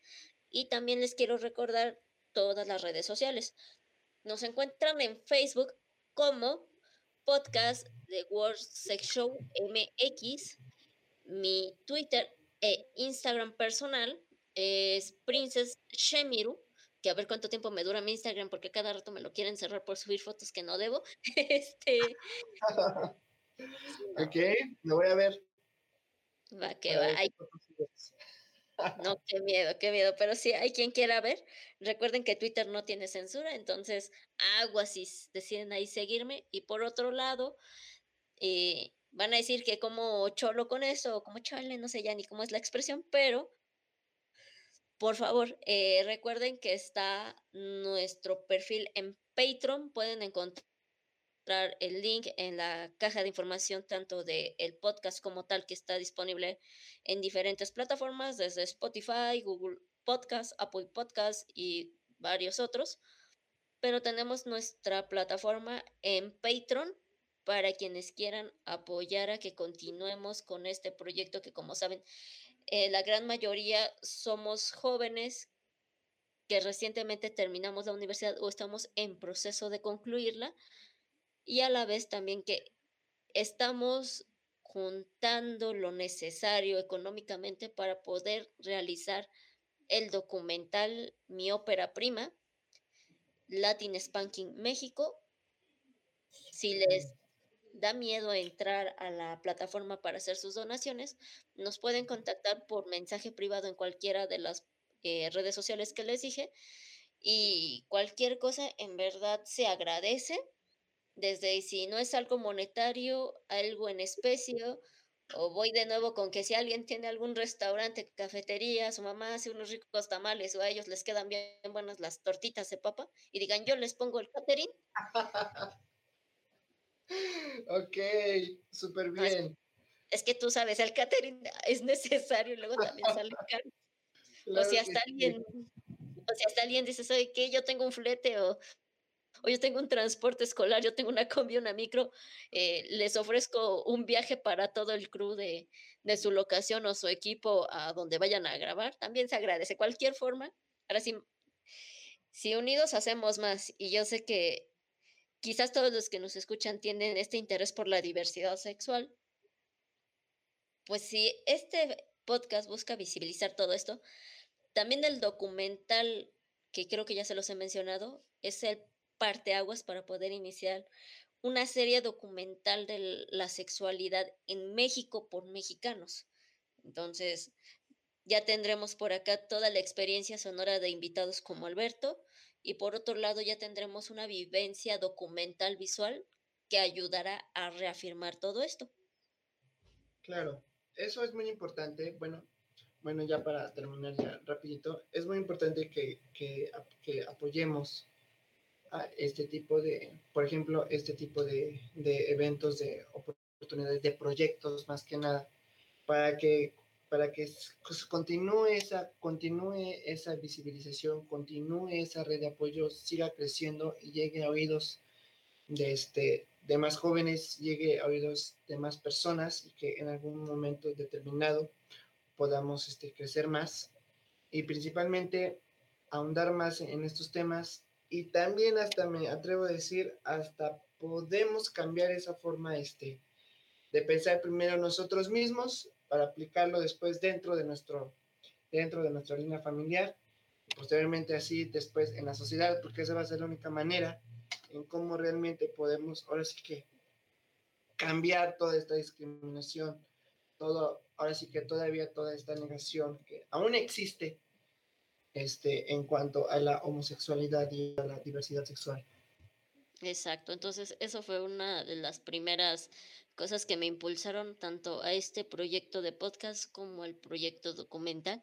Y ahorita me van a decir que estoy loca, pero me acabo de acordar que nos brincamos una película, El baile de los 41.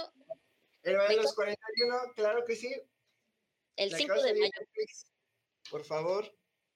Sí, va a estar disponible el 5 de mayo. Netflix, siempre te estamos haciendo promoción, que alguien nos contacte, aunque sea para decirles, regalo una suscripción o para que ustedes la usen, la sorteen o algo, ¿no? Pero producción mexicana, ya les dijimos un poco del contexto histórico. 5 de mayo, que también es el día de la batalla de Puebla, va a estar disponible en Netflix. Vean. Junto con todas las demás que dijimos. Yo también la voy a ver, a ver si tú ya la vemos juntos. Pues sí, aunque sea por streaming. No, no la he visto, pues. No, ah, no, sí, hay que verla. Sí, por favor. Pero ya, nos ponemos de acuerdo fuera del podcast de juntar toda la bolita para verla. Pero mientras ya los dejo, porque si no, con Alberto y yo ya les dije, somos amigos, nos queremos, nos apreciamos.